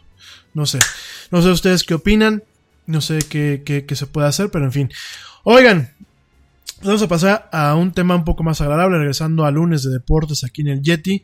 Mi querido Neto, platícanos. Fernando Alonso, que arrancó su carrera con, con Renault hace ya muchos ayeres, pues llega a retirarse. Platícanos un poco acerca de esto, mi querido Neto. Claro que sí. Eh, pues él se retiró Fernando Alonso a los 37 años cumplidos, se retiró de la Fórmula 1. Al parecer no es para siempre, pero por ahora se retira. Eh, con dos campeonatos en el 2005 y 2006 de la Fórmula 1, se retiró en el GP de Abu Dhabi eh, terminó en la onceava posición, eh, terminó su carrera por ahora con McLaren, la escudería. Eh, y bueno, su destino ahora es, se dice que puede ser o la NASCAR o Asia. después, 12 horas después de culminar la última carrera, se presentó en Bahrein, en el circuito de Bahrein, probando un auto de NASCAR. Así que bueno, esperemos ver a este, este piloto en NASCAR o en otro. Que la triple corona que le falta es en Indianápolis, que es la, la corona de la de las carreras en Estados Unidos, así que se espera que se le vea ahí. Y al final de esta carrera en Abu Dhabi, eh, los pilotos Lewis Hamilton y Sebastian Vettel eh, para dar el respeto o conmemorarlo o simplemente por admiración hacia el piloto oriundo, de Oviedo, España, eh, lo acompañaron al, al, final de la carrera los tres o custodiándolo a él al finalmente hicieron unas como le llaman donas girando y fue, fue muy emotivo para el piloto asturiano. Y terminó en onceava posición, eh, se trasladó parte de su familia, como sus padres, su hermana, hasta Abu Dhabi a, despedirlo de la Fórmula 1. Eh, quizás se despide o lo despide la Fórmula 1 porque tal vez ya no, pues ni el carro ni la escudería le daban para, para competir con los que han sido los últimos campeones Lewis Hamilton y Sebastian Vettel, que son los dos eh, pilotos que, que últimamente han estado ganando. Y bueno, Lewis Hamilton con Mercedes se lleva otra vez este, este mundial de Fórmula 1 nuevamente. Y, y, bueno, eso es lo que quería comentar sobre Fernando Alonso, que, que yo creo que se va a ir a, a Estados Unidos, a, la NASCAR probablemente, que, que bueno, es un espectáculo también muy importante que, que hay que resaltar que Cincinnati y, todas las carreras de la NASCAR son espectaculares ahí en Estados Unidos. Así que bueno, será otro reto que, que buscará el piloto y, y que bueno, que nadie le quitó que, le quitó que fue campeón en la Fórmula 1, pero que bueno, que también no creo que se retira, sino lo retira el, el ambiente o el, el, no poder ya campeonar con su escudería ni con el auto que tiene, pues porque tiene unos monstruos enfrente y que bueno, es, es muy complicado actualmente ganarles. Híjole, yo, eh, yo creo que lo, voy a dar una opinión personal. Yo creo que para mí la Fórmula 1 es como que las grandes ligas. Eh, espero que nadie en Estados Unidos me linche ni me manda a matar para mí la NASCAR es como, como en, el, tema del motorsport. A mí en lo personal me parece un... no, no, no quito el mérito, ni quito el nivel que pueda traer un piloto de, de carreras en NASCAR. Pero yo creo que no, no es nada comparable a lo que es en la Fórmula 1, ¿no? En la Fórmula 1 tú tienes que tener un conocimiento muy íntegro sobre las curvas de la pista, tienes que tener un tema de estrategia como piloto, pero también un tema de trabajo en equipo, porque a mucha gente se le olvida, el trabajo del, piloto de carreras de la Fórmula 1 es sumamente soportado por un equipo que a través del radio, a través de las indicaciones en los nuevos sistemas de telemetría y de telecomunicaciones, pues permiten que realmente eh, sean carreras épicas y exitosas, ¿no? Entonces, yo la verdad digo, cada quien, ¿no? Y probablemente, mejor como tú bien lo dices, mi querido Ernesto, pues ya, ya no existían las condiciones para que a lo mejor Fernando Alonso siguiera brillando en el contexto de la Fórmula 1. Pero, híjole, como que para irse a la NASCAR digo, no lo sé, no, no, no quiero ni juzgarlo ni nada. Digo, sobre todo porque, bueno, eh, Fernando Alonso pues ha tenido una, una, carrera muy interesante en lo que es la Fórmula 1. Él empieza en el 2001 en Minardi, en la escuridad de Minardi, de acuerdo a un, eh, un acuerdo verbal, realmente fue de palabra con eh, John Todd para ejercer de piloto probador y realmente follarse ahí en Prost directamente. En su momento, Flavio Briatore le ofrece fichar por Renault eh, pasa en su momento cedido por Minardi a Renault cuando arranca en la Fórmula 1 durante 2002 y 2006 no solamente fue el tema de ser probador sino directamente se vuelve piloto titular eh, en, Renault esto en detrimento de Jenson Bowden que en su momento pues ficha con la escudería Bar y bueno realmente eh, yo creo que es el principio de su carrera. A mí me tocó estar en esas épocas en, España.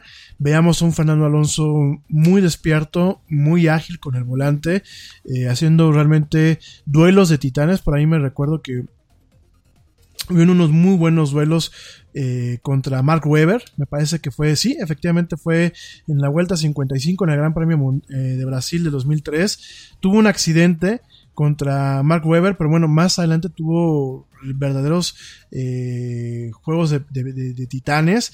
Por ahí tuvieron un pique, eh, pues mítico, ¿no? Eh, contra Sebastián Vettel.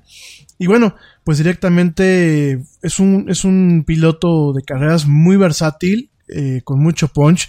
Realmente en, en Renault sacó muy, yo creo que tuvo, pues un tema, un tema donde realmente brilló. Cuando se va directamente en su momento a... Corrígeme si estoy mal, se fue primero a, McLaren y después a Ferrari. Ferrari. O, primero fue a Ferrari, ¿no? Sí, Ferrari y después McLaren. Sí, bueno, no sé si se acuerdan ustedes, pero hubo ahí un tema de como de chisme, como que hubo un tema de espionaje, un, tema de espionaje industrial cuando él se va de Renault a Ferrari. Eh, por ahí hubo mucho tema de, polémica con un tema de los neumáticos y el tema del motor. Y bueno, pues directamente sí, fue en el 2006, el 12 de marzo del 2006, cuando en el Gran Premio de Bahrein, pues directamente eh, fue cuando eh, todavía marca un, antes y después estando en, en lo que es en lo que es eh, Renault. De hecho, compite contra Michael Schumacher todavía, eh, eh, que él estaba en Ferrari. Y bueno, pues directamente se va, se va a, Ferrari. No brilla mucho en Ferrari. Digo, por lo menos yo no me acuerdo que realmente tuviera un, impacto circunstancial en, en, Ferrari. No, primero ya estoy viendo aquí su, su, su, historia. Primero se fue a McLaren en el 2007. Primero se va a McLaren eh, de hecho, pues directamente él estrena, él estrena coche en el anuncio en McLaren, 15 de enero en la Ciudad de las Artes y las Ciencias allá en Valencia, cuando, bueno, realmente llega y presentan el nuevo coche, se presenta como, como nuevo piloto para, para McLaren. Eh, la primera carrera la hace en el, en el Gran Premio de Australia, en donde queda en segundo lugar por detrás de Kimi Raikkonen y muy por delante de, de Hamilton. Eh, de ahí, bueno, pues regresa a Renault para competir 2008-2009. Realmente no tuvo no tuvo ningún impacto en, en, McLaren y sobre todo, bueno, pues eh, quien, quien tuvo la rescisión del contrato no fue no fue directamente Fernando Alonso, o sea, Fernando Alonso no fue el que se fue, sino fue eh, pues McLaren, McLaren fue el que le dijo, llégale, ¿no? seguramente por diversos escándalos que hubieron eh, en ese momento. regresa a Renault, eh, compite en la temporada 2008-2009 y es en el 2010 cuando entra Ferrari y compite durante el 2010 al 2014 directamente con Ferrari, donde fue subcampeón. Eh, se, realmente ha tenido varios premios.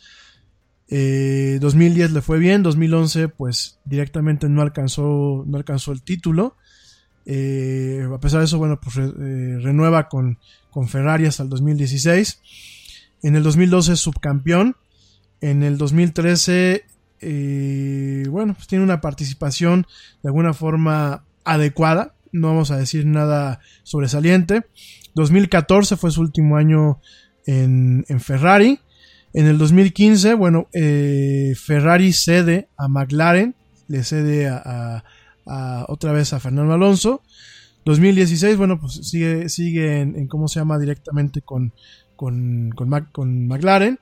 Y bueno, 2017 sigue corriendo con McLaren. Eh, ya de la mano de, de, lo que es Honda, McLaren Honda. Y pues es directamente donde yo creo que eh, termina, termina una parte importante de lo que es este, su, carrera. Y 2008 pues nos topamos eh, esta etapa en donde tenemos a McLaren Renault eh, y donde directamente se despida, ¿no? Donde directamente anuncia su retiro. Eh, queda prácticamente en buena parte de la temporada, de acuerdo a lo que, estamos, de lo que nos presentan aquí en las notas, queda en tres, eh, eh, en séptima posición, tanto en Bahrein como China como Azerbaiyán. En España, bueno, pues clasifica en el número 8 y pues prácticamente ahí queda, ¿no? O sea, realmente creo que sus, mejores años fueron los años principales, ¿no? Por aquí, bueno, tuvimos que también corrió en las 24 horas de Le Mans, donde, bueno, pues sí quedan en una primera posición. Sin embargo, bueno, pues en la Fórmula 1 como tal, cierra en, ya en un promedio, cierra en la onceava, posición, en la onceava, posición como tal, en lo que es la temporada del 2018. 2017, bueno, pues eh, tuvo una participación muy, muy mm, sin pena ni gloria, quedan en, la quinceava posición al final del día. 2016 pues queda en décima posición, 2015 queda en 17 posición y así realmente eh, fue hasta el 2013 y de la mano de Ferrari donde pues, realmente tuvo participaciones ejemplares, ¿no? No sé tú qué, más puedas profundizar con esto, mi querido Neto. Pues es que ya lo mencionaste mucho, mi querido Yeti, pero pues mencionar que sea un piloto histórico por el, tiempo, tal vez no de tanto, que es el, el, piloto español con más victorias con 32, pero sí eh, se va un piloto histórico por el tiempo que ha estado en, en Fórmula 1 y por pasar de, de, de equipos, ¿no? Como Ferrari y McLaren, como lo mencionaste. Y luego, bueno, la traslación de Honda, Renault. Y, bueno, eh, cabe destacar que, que, ganó también en Indianápolis. Y, bueno, un piloto histórico y que se retira y bueno, le da, le da paso a nuevos talentos en la Fórmula 1 que, que es tan competida abajo de los que siempre ganan, por así mencionarlo, porque bueno, creo yo que Lewis Hamilton, Vettel y tal vez a veces Raikkonen o Richardo se va metiendo ahí, pero que en estos últimos años ha sido batalla de dos, claramente, y de dos pilotos y dos, dos motores, eh, Mercedes y Ferrari. Así que bueno, eh, se despide este piloto español y, y bueno, le deseamos lo mejor si se presenta en NASCAR o en Cincinnati y y nada, que ya, ya se proclamó Lewis Hamilton campeón con, con Mercedes, con 408 puntos y el más cercano perseguidor 320 que fue Sebastian Vettel de Ferrari y bueno Mercedes que, se lo llevó y en tercer lugar el, el finlandés Kimi Raikkonen con 251 mucha diferencia eh, Red Bull que, que día, este años pasados había competido más y que bueno, se ha venido quedando con a la sombra de Mercedes y Ferrari que, que son los dos que pelean. Que Ferrari también había cambiado de auto y se pensaba que este año podía dar la batalla y bueno, no no no pasa de ese este el piloto Checo Pérez renovó con Force India, estará todavía un año más, así que bueno, el mexicano, el representante mexicano todavía estará y, y dará pelea que se, que se ha colado en una, que otra, en otro podium y, y, bueno, que realmente su, su automóvil no le da para, para pelear tanto, pero bueno, el, el piloto mexicano ha seguido que quedó en octavo lugar. Oye, Neto, qué bueno que justamente te iba a preguntar por, por Checo Pérez y, tocas un punto muy, muy interesante que yo como neófito, digo, a mí me encanta la Fórmula 1, sí la veo, pero soy muy neófito. La Fórmula 1, ¿tú crees que el éxito que se pueda tener radica más en un tema del coche, del piloto o una combinación de ambas? Porque me queda claro, mira, por ejemplo, estoy viendo y efectivamente, ¿no? Checo quedó este año en octavo lugar, ¿no? Digo, no está mal, pero tampoco es nada sobresaliente, ¿no? Y tú acabas de tocar un punto, me dices, es que a lo mejor el coche no da no da lo que, lo que se requiere. Pero entonces, ¿aquí en qué consiste? O sea, eh, de alguna forma, digo, lo platico como neófito, que los coches no tienen una especificación base para competir en igualdad o hay un tema en donde tú puedes eh, construir un mejor coche y esa es una ventaja que tienes además del piloto. O sea, platícame un poquito más de eso que pues, digo para mí, a la gente que a lo mejor vemos el deporte, pero realmente no tenemos un entendimiento claro, ¿no? Claro, eh, yo creo por...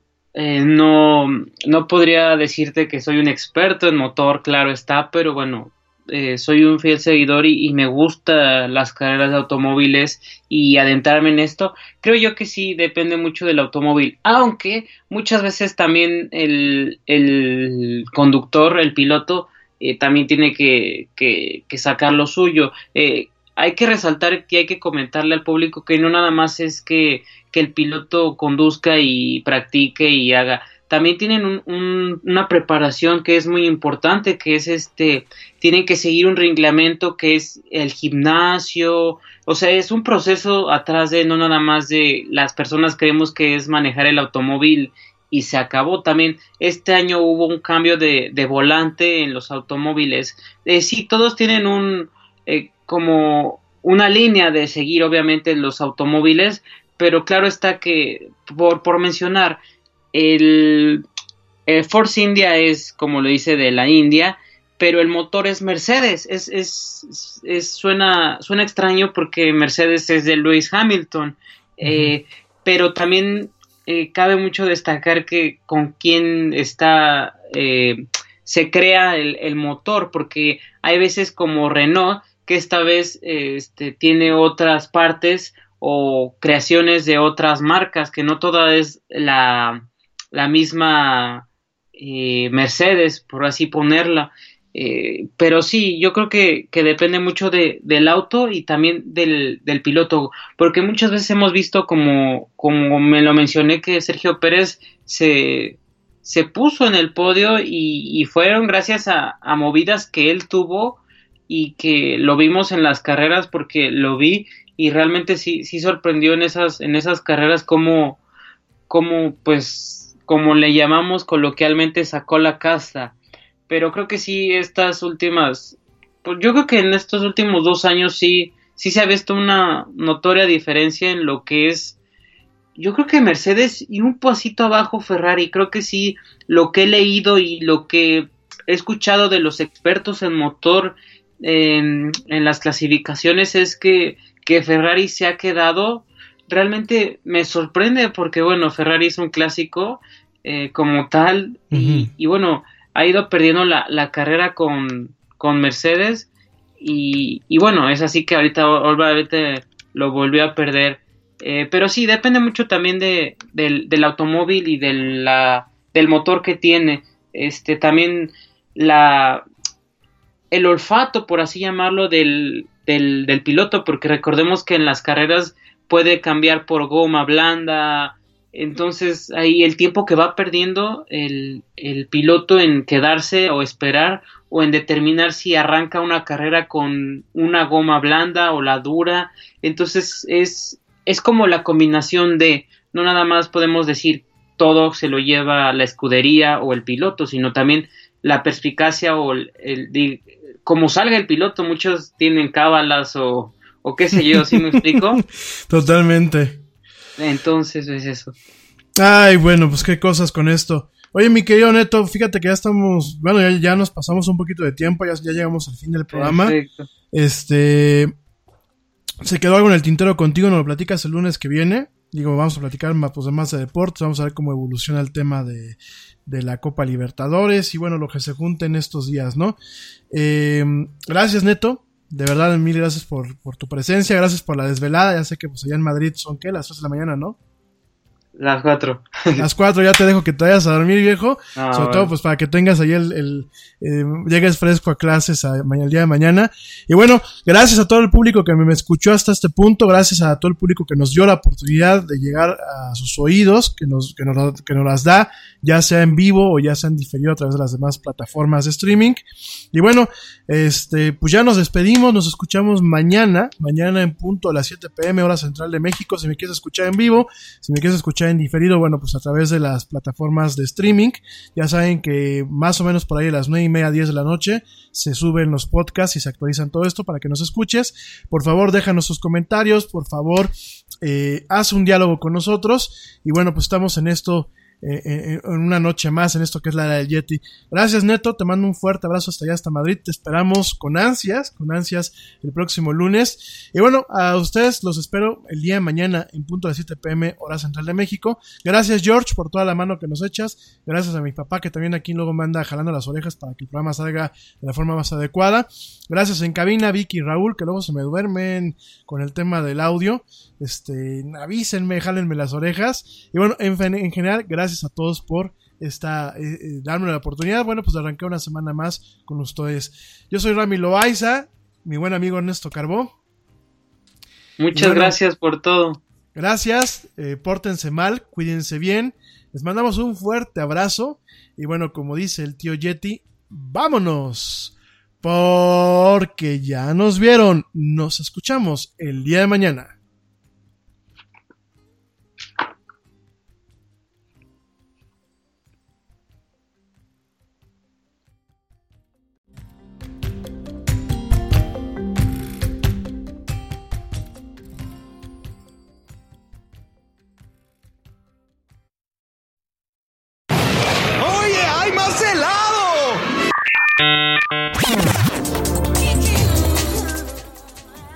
Que la actualidad no te deje helado. Te esperamos en la siguiente emisión de La Era del Yeti.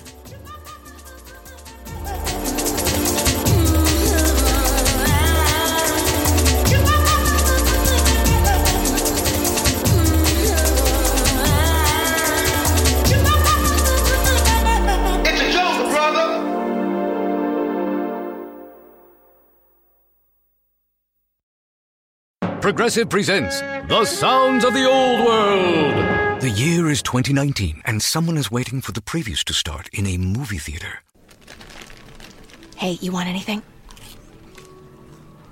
Popcorn? Soda? No, nothing? This has been The Sounds of the Old World. Brought to you by Progressive, where drivers can still switch and save like it's 2019.